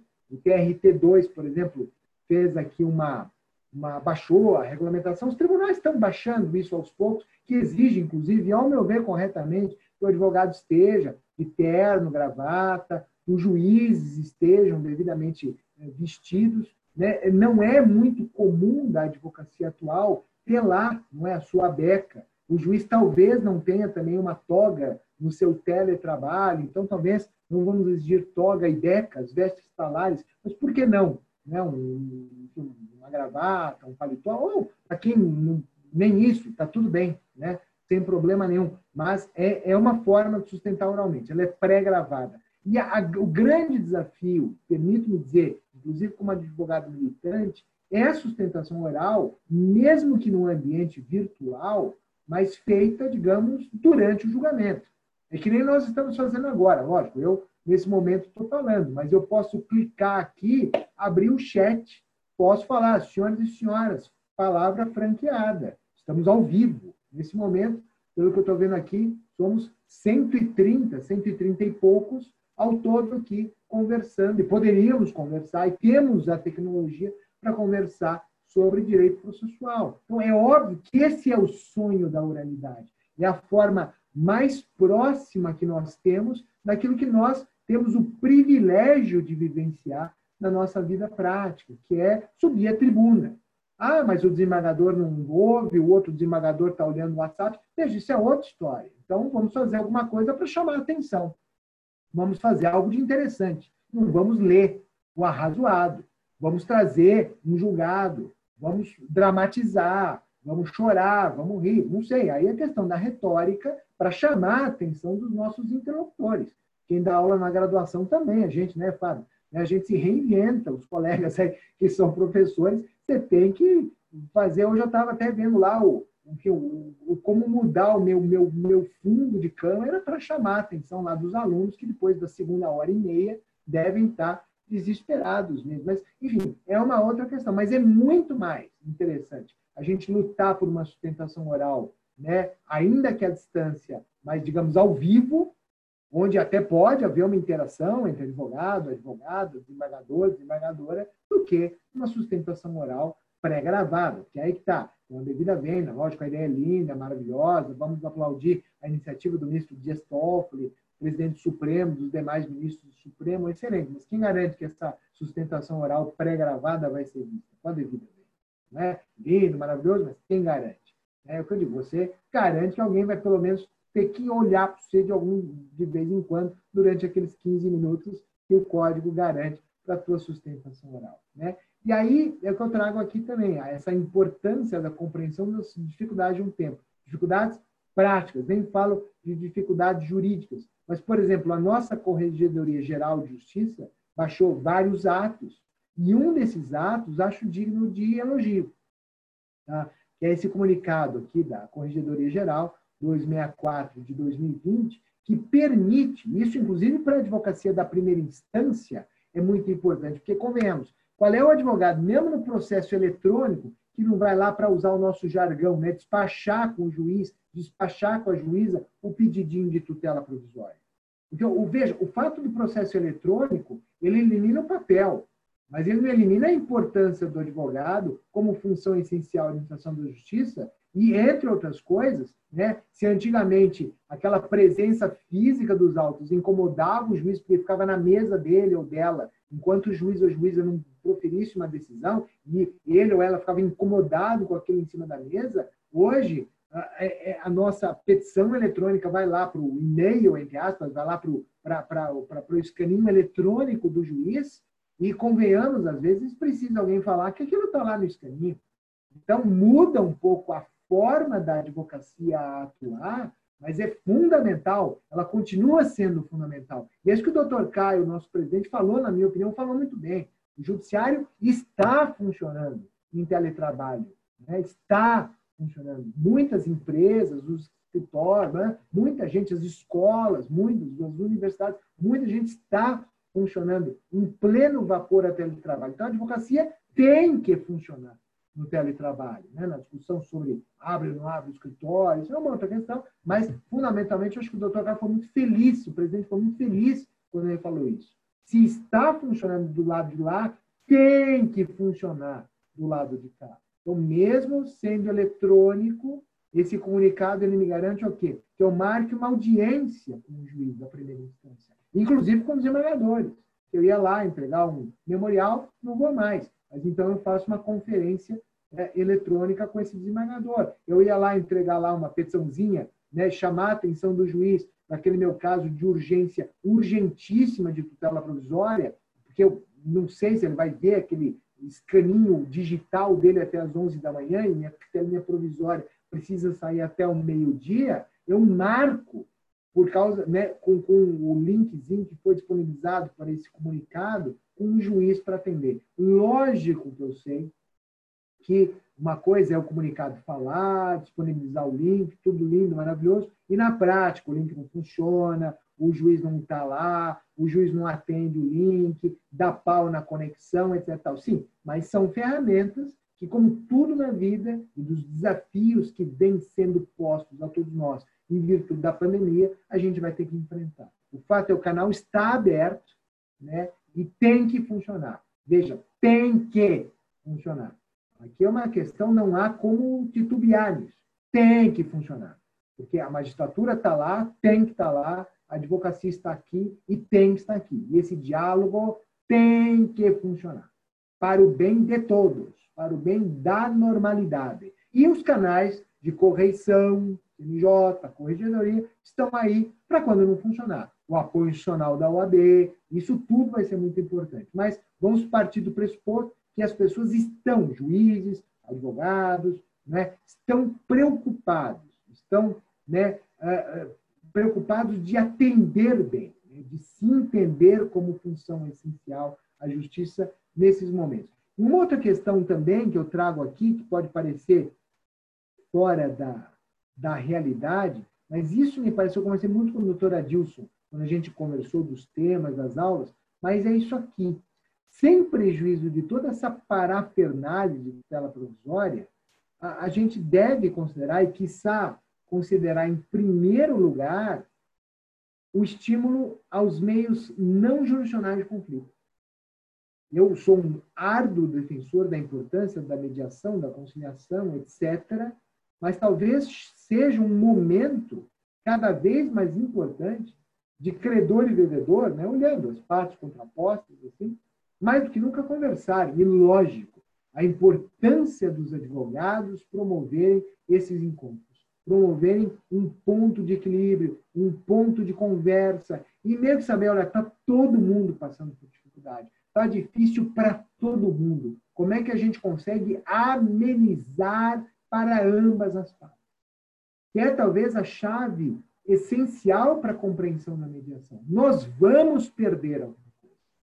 como podemos perder o mínimo possível, porque, aliás, estamos perdendo muito.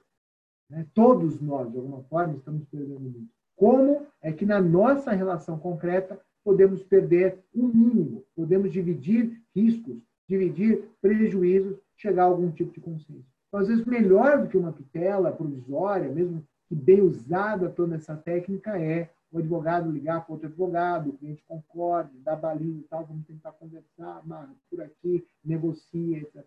Então, lógico que aqui depende da boa vontade, depende da boa conversa, depende das pessoas compreenderem aquilo que podem ganhar é perder, fazer acordo pressupõe, vai perder, tem que se acostumar com aquilo, não é? com essa visão, mas é uma medida que eu não poderia também destacar aqui.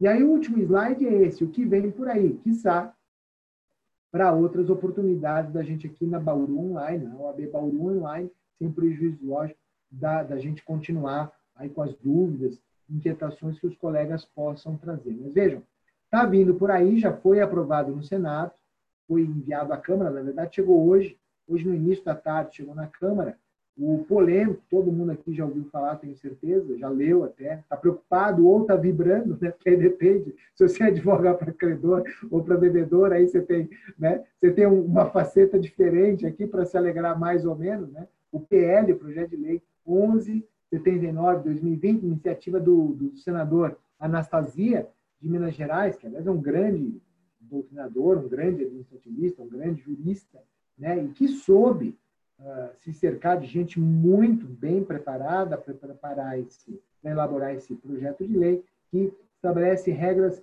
transitórias para as relações jurídicas privadas e que vários veículos de comunicação, migalhas, por exemplo, todo mundo tem acesso a migalhas, excelente veículo, bem interessante, tem chamado até de mini Código Civil e me parece que é uma, uma colocação correta, mini Código Civil, porque isso aqui é, é uma, uma loucura, para o bem e para o mal, de regras, naquilo que nos interessa, né? tendo como pano de fundo tutela provisória. Esse projeto de lei vai muito, muito além disso. Tá? Mas é estabelecer, no período entre 20 de março e 30 de outubro, pelo menos é do jeito que está agora, pode ser que haja uma mudança. Eu adoraria que não precisasse chegar a tanto, porque descobrirem a vacina até sexta-feira seria ótimo para todo mundo. Mas essas regras transitórias, que naquilo que nos interessa, tema de tutela provisória. Né? A vedação de liminares, aqui, locação de imóveis urbanos, a tá? Lei 8245. Vedar a vedação de liminares nos casos de não pagamento de aluguéis, de ausência de nova garantia ou fim do prazo de desocupação. Veja, isso é muito dramático. Né? É uma, uma, uma disposição legislativa muito, muito preocupante, muito dramática. Né? Ah, e eu me preocupo até, não obstante todas as razões excepcionalíssimas que estão por trás e das boas intenções por trás do projeto de lei, que eu não duvido, mas eu pergunto, será que ah, uma, uma, um dispositivo que veda pura e simplesmente, a prioristicamente e abstratamente, uma liminar, por exemplo, no caso de não pagamento de aluguel, é constitucional? Isto é, o artigo 5 35 fala, né, a lei não excluirá do Poder Judiciário lesão ou ameaça direito. Porque o que, que faz o legislador presumir aqui? Ah, o coitado do inquilino não tem dinheiro para pagar o aluguel, então não posso pedir para despejar e obter a liminar de despejo, porque não paga o aluguel. Mas veja, a pressuposição é que o locador, aquele que recebe os aluguéis, é um magnata? Com a devida vênia, é uma pressuposição válida? Não seria o caso de confiar que o juiz do caso concreto possa discernir e ponderar os interesses em jogo? Porque tem muita gente que vive de forma até humilde com algum tipo de aluguelzinho, algum tipo de coisa. Né? Veja, eu falo isso com absoluta tranquilidade, não tenho nenhum interesse concreto, não tenho casas para alugar, pelo contrário. Né? Uh, e não advogo em locação. Então, eu falo com absoluta consideração neutra. Entendam isso com muita sinceridade. É, é, mas é, é, é complicado o legislador tomar partido e falar esta é, por definição, a parte que eu vou proteger, como se do outro lado você tivesse alguém que não merecesse nenhum tipo de proteção. Eu prefiro confiar no juiz. Eu prefiro confiar no juiz. Eu prefiro confiar o juiz do caso concreto ponderando os interesses concretos, equilibrar essa situação. Eu prefiro, volto ao que eu falei, que aqui a gente tivesse algum tipo de incentivo para negociar melhor essa situação desesperadora para os dois lados do contrato. Simplesmente do que falar, não, vai ficando aí de graça, depois a gente vê o que faz. Então, devido a vênia, complexo, polêmico, instigante, mas com isso, o que vem por aí? Pode ser que a, a, a Câmara não aprove isso. Aliás, a, o próprio projeto original previa uma espécie de moratória no pagamento de aluguel. Isso já caiu. A senadora, a relatora aqui, Simone Tebet, já, já, já nem, nem reproduziu o texto original na versão aprovada no Senado. E a outra, também é muito interessante e que dialoga muito intimamente com a tutela provisória, é a prisão civil por dívida alimentar. Né? Isso, na verdade, já há uma série de decisões, inclusive do, do STJ, uma, na minha opinião, uma sacada da advocacia, a, Defensoria Pública mesmo, impetrou habeas corpus, mandado de segurança coletiva para discutir isso aqui, mas o, o, o, o projeto de lei, né, se aprovado, ele estabelece que neste período aqui, de 20 de março a 30 de outubro, a prisão civil por dívida alimentar ela será feita, substituída pela prisão domiciliar. Lógico, isso aqui também, com a devida vênia, é um problema gravíssimo. Veja, o, o pai, por hipótese, não paga alimento para os filhos. Aí ele fica em prisão domiciliar com os filhos no dia de guarda dele. E como é que fica? Como é que vai ficar uma alienação parental aí? Aliás, os casos mundo afora, hein?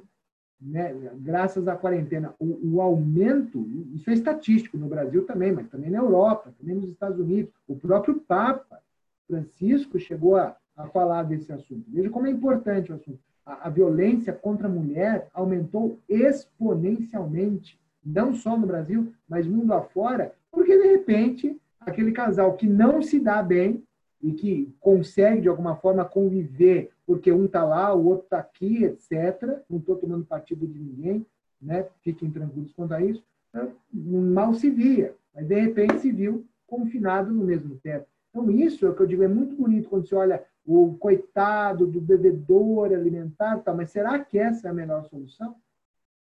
Será, mais uma vez, que a melhor solução não seria atingida no caso concreto, o juiz do caso concreto, ponderando os interesses concretos, de credor e devedor, e essa situação você vai deixar o cara preso no domicílio, primeiro que para muitos vai ser umas férias né, reais. E mais, é, como é que fica o direito de guarda aqui? Então, você tira a guarda porque não paga? É automático? Como é que fica uma alienação parental? Como é que fica uma violência a menores, não só a mulheres? É? Será que não era o caso, então, da gente pensar mais de, na adoção de outras técnicas executivas, além da prisão domiciliar, que é o famoso, super polêmico também, artigo 139, inciso 4, é aquele que, última análise, eh, sem tomar partido na discussão, podemos até discutir, mas só para ilustrar, é aquele que, bem ou mal, eh, na prática forense, a gente está vendo o juiz tirando o passaporte do devedor, tirando a carteira de motorista do, do devedor, tirando o cartão de crédito do devedor, proibindo que frequente a área comum do condomínio, etc., etc. Será que isso não seria, nesse momento extraordinário, pelo menos nesse período aqui, né, o grande período extraordinário, de acordo com o projeto de lei, seria mais eficiente do que simplesmente falar não, ninguém mais vai ser preso? Né, porque é, é perigosa a prisão, mais do que nunca é perigosa, mas também por causa do contágio do convite, ponto de interrogação. Sei que os temas são altamente polêmicos, mas apenas aqui uma amostra, talvez uma amostra amarga, né? mas uma amostra da complexidade dos problemas que vem para aí. Por favor, hein? eu só trouxe dois de 40 assuntos relevantes, pelo menos, que estão assim visivelmente presentes nesse projeto de lei que já deve estar sendo uh, discutido aí na Câmara muito rapidamente, deve ser aprovado desta forma, com variações, isso é uma outra história. E com isso, senhoras e senhores, chego ao final da exposição. Vou devolver a palavra ao doutor Fábio Leal, né? ou ao doutor Bruno Guedes, aí me avisem, aí eu, eu devolvo a palavra ao doutor Bruno Guedes, acho que é para ele que vai de novo. Aqui o meu muito obrigado, enfim, os contatos aqui, eu sei que a Páscoa passou, mas outras festas virão, para quem não gosta de chocolate e tal. Vem aí na CASP, a CASP online, né? vendendo o livro da gente até tal. Mas fica aqui o meu muito obrigado também. E devolvo a palavra, então, ao doutor Fábio Leal, é isso? Ao doutor Bruno Guedes. Né? Vou devolver a palavra, os senhores saberão para quem. E agradeço muito a todos os colegas de Bauru que me honraram bastante. A honra, saibam, é toda minha de ter o privilégio de trazer essas ideias, de alinhavar essas ideias para vocês uh, por, essa, por essa iniciativa sensacional da OAB de Bauru, a OAB Online. Me coloco à disposição para as perguntas e devolvo então a palavra ao doutor Fábio e ao doutor. Muito obrigado. Professor, eu gostaria, em nome da diretoria, agradecer a sua, sua presença, né, toda a explanação que foi sensacional já várias pessoas demonstraram interesse em outros assuntos, especialmente quanto ao grave de instrumento. E se a gente puder, com certeza gostaríamos de contar com o professor em outros eventos mais adiante, que vão ser agendados e vão ser, enfim, divulgados. Eu não vou me estender, gostaria de passar a palavra para o professor Fábio Leal, que com certeza tem alguma, algum comentário a fazer. E, uh, Fábio, você deu uma acompanhada, acho que nas perguntas, você Quer repassar? Quer coordenar isso? Uhum, pode deixar. vou, vou, acompanhar aqui, qualquer coisa você chamar. Tá bom. Senhor Cássio, em meu nome, em nome de todos os presentes aqui na nossa, na nossa reunião, parabéns. Apresentação, como sempre, brilhante, clara, objetiva, casando muito bem a teoria com a prática, enfim, é, só tenho aqui, em nome da OAB Bauru, em nome da Advocacia Bauruense, mais uma, mais uma vez agradecer o senhor por essa brilhante apresentação. É, durante a sua fala, professor Cássio, eu fui interagindo aqui com o pessoal no nosso chat e por ele recebemos muitas, muitas sugestões, especialmente relacionadas ao agravo de instrumento. Acho que o senhor, é, sem querer, assumiu o compromisso de voltar para falar sobre o agravo de instrumento. Temos aqui várias sugestões de temas, então fica aí na linha que o Bruno já colocou o nosso convite para que o senhor retorne brevemente aqui ao nosso convívio. Recebemos também muitas mensagens de congratulações, parabéns, quase todo mundo destacando o brilhantismo das suas palavras. E tivemos algumas perguntas. É, eu gostaria de começar e peço venha aos colegas para fazer uma pergunta minha, uma pergunta é, que tem muito a ver com aquela questão que nós conversávamos no início da, da palestra a respeito de casar a teoria com a prática. Eu queria voltar a um assunto que o senhor já vem falando há muitos anos. É, me lembro de ter lido sobre isso a primeira vez no seu curso sistematizado, lá, o vermelhinho ainda, do Código 73, que é aquela história de nós extrairmos da apelação que foi recebida, via de regra, no duplo efeito, justamente o efeito suspensivo. Ou seja, nós anteciparmos a tutela recursal para permitirmos que, a despeito da, da apelação, possa a parte executar a sentença apelada. Parece que nós temos aí uma hipótese de tutela provisória, tutela provisória de urgência, que pode ser de muita valia nesses tempos nossos de crise, de pandemia. A parte já tem o julgado que a favorece, porém esse julgado não permite, não comporta execução imediata, porque é desafiado por uma apelação recebida no duplo efeito. E aí, eu gostaria de ouvir um pouco o senhor é, sobre essa situação, extremamente prática, me parece extremamente importante para que nós possamos destrancar execuções provisórias apesar da, das apelações. Perfeito. Obrigado, doutor Fábio. Também agradeço as considerações iniciais lá do doutor Bruno. Vi aqui uma série também de questões, de elogios. Obrigado a todos os colegas que mandaram essas perguntas, enfim, essas sugestões, considerações elogiosas aí pelo chat. Obrigado. E, doutor Fábio, é aquela história. O problema da sua pergunta é que é meu tema de doutorado, é minha tese de doutorado. Então, eu por mim, eu ficava seis meses, sem exagero, falando né, do assunto. Eu simplesmente adoro esse tema, né? Tá, mas veja, e lógico, pergunta super pertinente tal. Veja, o, o que o doutor Fábio coloca, né, que indo bem para a prática, é isso. Veja, a gente tem aí, na verdade, uma grande incongruência né, do, do Código de Processo Civil, apesar de muitas coisas positivas, inclusive sobre a tutela provisória, que é manter o efeito suspensivo da apelação, manteve. Na verdade, o projeto original até tirava, né, o anteprojeto tirava, o projeto do Senado tirava, depois a Câmara pôs, acabou ficando. E a gente, então, entender a, esse instituto que a gente estudou hoje, a tutela provisória, né, dentre as suas múltiplas finalidades, né, aquelas considerações iniciais, prévias, também como uma técnica que, para ir direto ao ponto, serve para tirar efeito suspensivo da apelação. Então, em termos práticos, né, independente da pandemia, né, mas a pandemia, talvez eu digo, traga situações de urgência, urgência, urgência objetivamente contatável, né, para justificar isso. Mas, enfim, alegações finais. Eu já peço, uh, fecho as minhas alegações finais com pedido de tutela provisória, o juiz, ao proferir a sentença, acolher o direito e acolher a tutela provisória. Então, pronto, já, já automaticamente tira o efeito suspensivo. Ou o juiz profere a sentença sem falar de tutela provisória. Ninguém tinha falado de tutela provisória antes. Ele não confirma, que não havia o que confirmar. E, em rigor, é vedado ao juiz conceder a tutela provisória de ofício. Então, vamos esperar a sentença e depois da sentença, enquanto a parte pensa que apela, eu já requeiro para ele aí sim uma tutela provisória pós sentença, que é justamente isso, é como se fosse buscar do juiz da primeira instância, da primeira instância, uma autorização para o cumprimento provisório, né? Ou o que provavelmente vai acontecer mais, e aí tem muito a ver com a história da pandemia. Sim, um mês atrás, aí em Bauru, né, o juiz julga uma, duas, três ações, o advogado da parte que perdeu faz o que qualquer bom advogado vai fazer, uma apelação.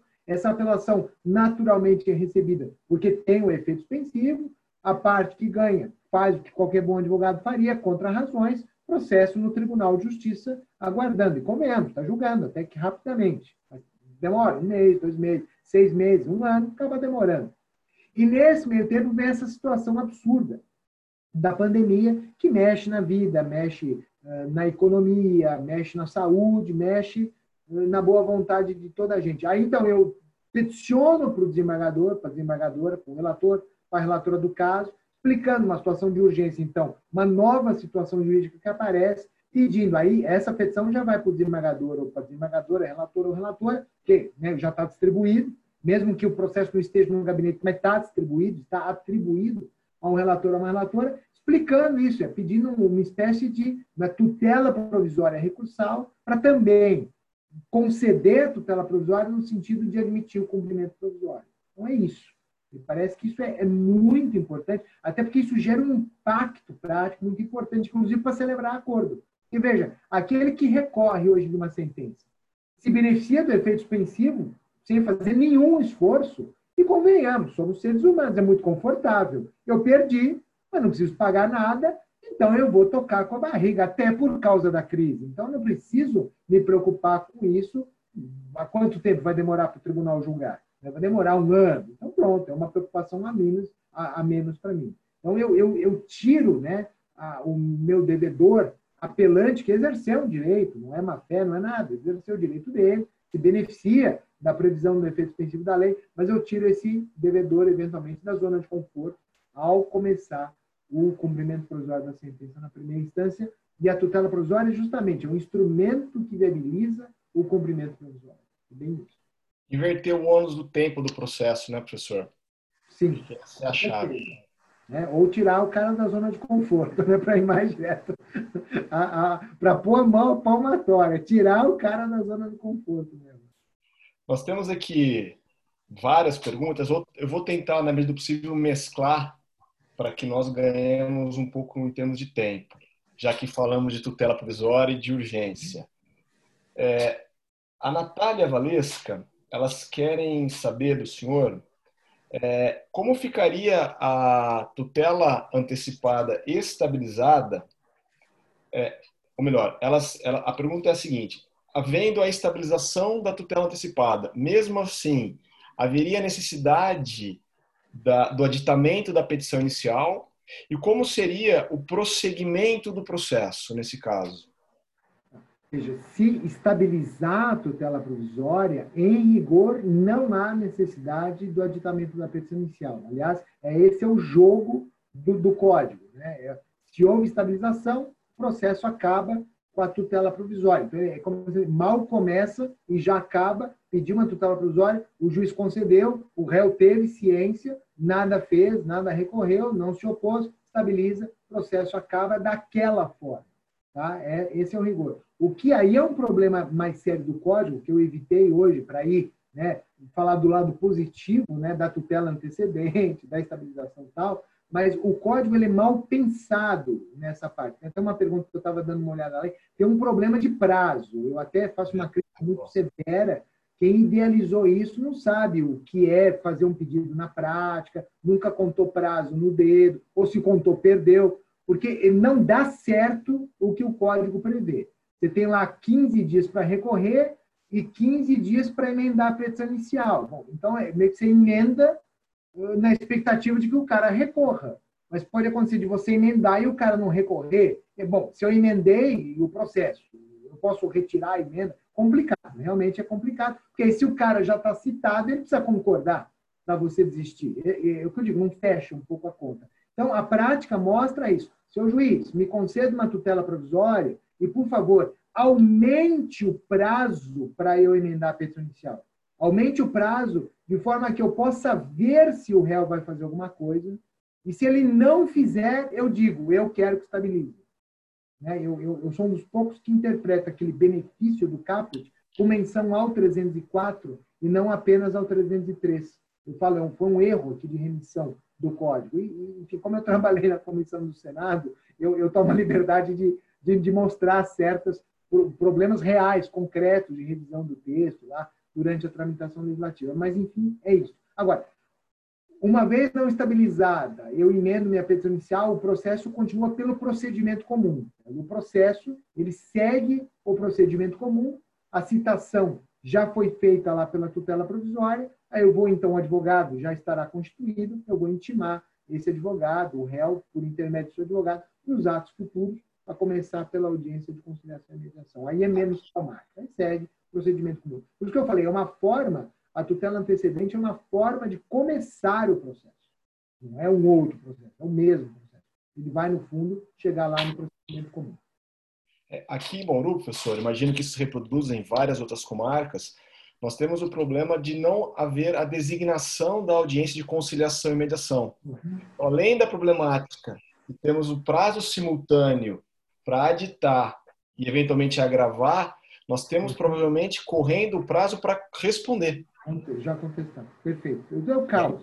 Acaba virando um caos, né? A gente realmente adita por aditar para não ter, para não correr o risco. Mas o problema é esse, você adita, lógico, ao meu ver, o advogado muitas vezes tem que pecar pelo excesso, né? mas é o não, não faz sentido. Então, talvez uma, uma, dica prática, lógico que aí depende da, da, da boa disposição do juiz, da compreensão do juiz, é invocar o 139, inciso 6 do Código, quando ele fala que o juiz pode aumentar prazo, sabe? Eu falo, juiz, até como, enfim, aqui a prática de Bauru, da região, tal, como é aqui no Fórum Central de São Paulo, os juízes não marcam a audiência de conciliação e mediação, para a gente evitar desperdício de atividade judicional, não só minha de advogado, do senhor mesmo, aí do judiciário, do juiz, do serventuário e tal, me aumenta o prazo. Ele pode aumentar o prazo. Então, aqui, me dá 45 dias. Vamos ver o que o réu faz. E, dependendo do que o réu faz, eu respondo à altura. Porque se ele for recorrer, se ele for polemizar, eu quero seguir o processo. Aí o processo segue procedimento comum.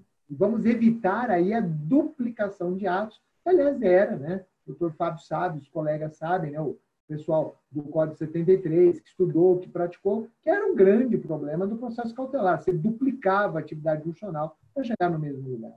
É para evitar isso com novas vestes. Professor, ainda dentro da, dessa questão da tutela estabilizada, a Carol fala do, do, do recurso do artigo 304.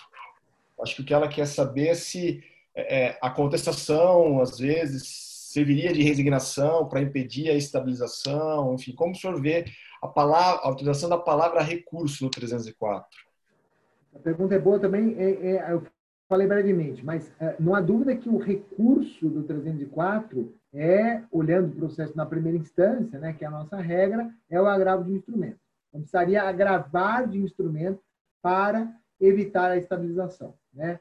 Mas, além do agravo de instrumento, podem ser embargos de declaração. Embargos de declaração, e aí vem, uh, que mostre algum tipo de discordância do réu em relação à decisão, o que é muito comum na prática. Né? Os embargos de declaração com efeitos infringentes, né, que é muito comum na prática, que até o juiz geralmente rejeita e fala, você tem que agravar, isso não tem nada a ver com embargo de declaração. Né? Agora, eu e enfim, vários autores, e mesmo no STJ, já prevaleceu, a terceira turma do STJ já decidiu assim, que não é só recurso, é qualquer forma de contraposição do réu à tutela. Então, quando ele contesta, quando ele pede lá uma reconsideração, não é nada disso, é recurso, mas é uma manifestação do réu contrária à tutela provisória. E como você falou assim, bom, ele se manifestou contrariamente à tutela, por que, que vai estabilizar? Então, é melhor que o processo siga de uma vez. É, eu, particularmente, acho essa, essa corrente mais correta, mas o STJ,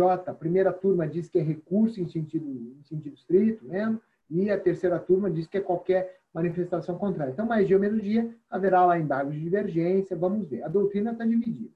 A doutrina está dividida. Senhor, ainda dentro da, da tutela estabilizada, agora uma pergunta que eu acredito que todos os colegas vão adorar a sua resposta. Como é que ficam os honorários sucumbenciais na tutela antecipada estabilizada? Essa é boa. Eu acho que tem que ter honorários. Aí é 85, né? Eu não vejo como fugir, né? No mínimo de 10% e provavelmente, aí eu acho que até pra, do ponto de vista do juiz, é confortável que ele fique perto dos 10%, porque o advogado trabalhou pouco. É, é isso. Eu acho que não tem como fugir disso. Lógico. Ah, e aí, uma das incongruências, uma das críticas da tutela provisória, mas que agora faz sentido. Ah, você, mesmo quando formula o pedido de tutela provisória antecedente, você tem que dar lá o valor da causa, o mais próximo possível da tutela final. E é justamente a base de cálculo, mãe, né, o líder do, da, dos honorários de advogado. Não tem como fugir. Né? Eu, eu, eu acho que esse problema dos honorários com a devida vênia é, são, são, é muito mal visto na prática forense. As pessoas têm ódio dos honorários de advogado, sobretudo dos sucumbenciais. Vejo com a devida vênia, não tem que ter ódio, é um trabalho. A maioria da advocacia vive disso, não vive de honorário contratual e etc. Essa é a grande realidade. Enfim.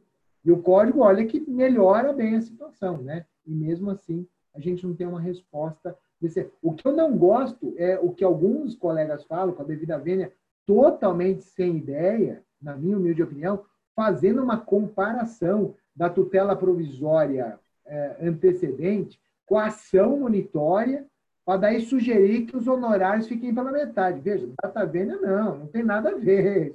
Não é ação monitória.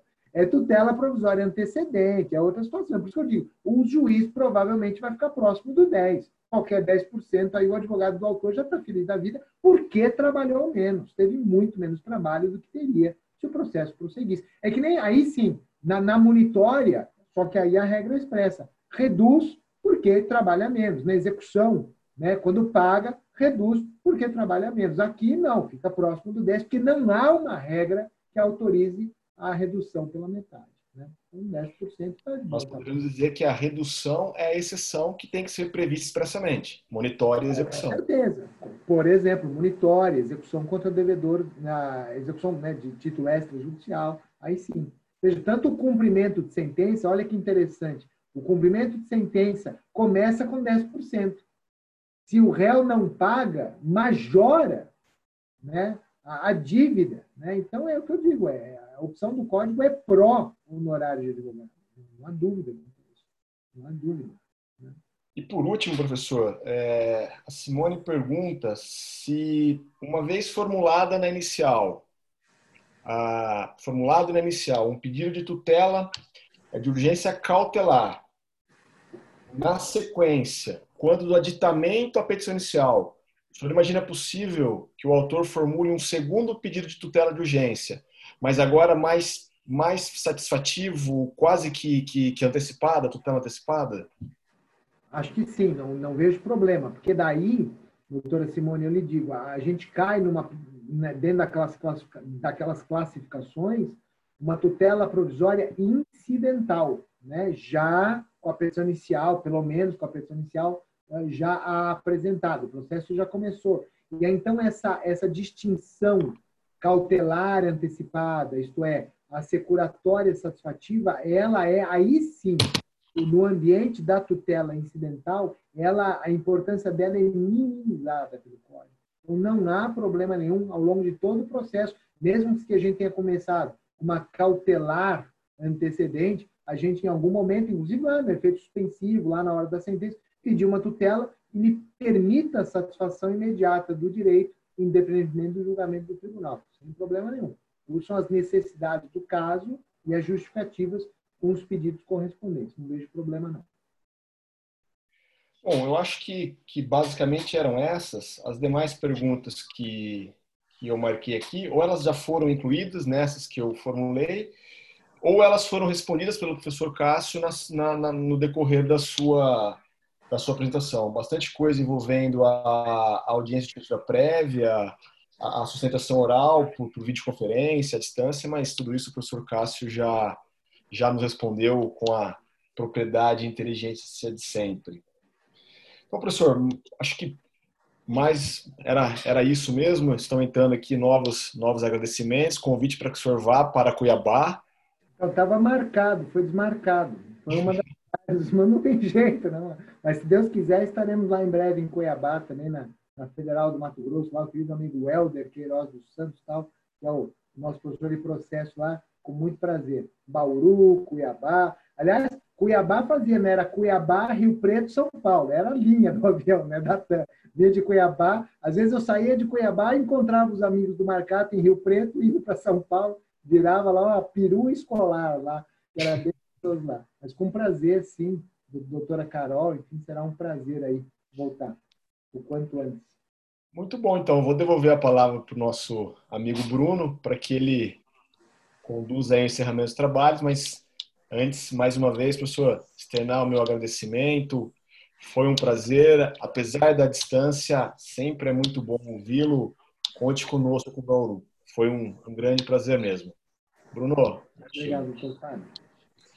Doutor Fábio, doutor Cássio, é, doutor Alisson, quem acompanha nós, a gente aqui ainda, doutora Ednise, doutora Márcia e doutora Dilson estão acompanhando só que como participantes, sem exibir as câmeras. Bom, professor, mais uma vez, reforçar o nosso, nosso agradecimento, a disponibilidade. Nosso projeto é pioneiro e tem dado muito certo. E, tem, e eu e o doutor Adilson, que somos os organizadores, ficamos muito felizes de saber que o, que o doutor adorou e achou que é, tinha, foi uma ideia, uma ideia inovadora. Uh, professor, mais uma vez, obrigado. Podemos, esperamos poder contar com, com uma nova aula mais adiante sobre os temas que forem surgindo, que eu tenho certeza que não vão parar com essas novidades e acredito que em breve teremos uma solução para o coronavírus, mas talvez não tão próximas. Então, novas questões, novas polêmicas vão surgir. Queridos é, membros da mesa, aos participantes, muito obrigado pela participação. Eu vou encerrar então a nossa transmissão e até nosso próximo encontro. Professor Fábio, Alisson, Ednise, até mais. Tchau, tchau.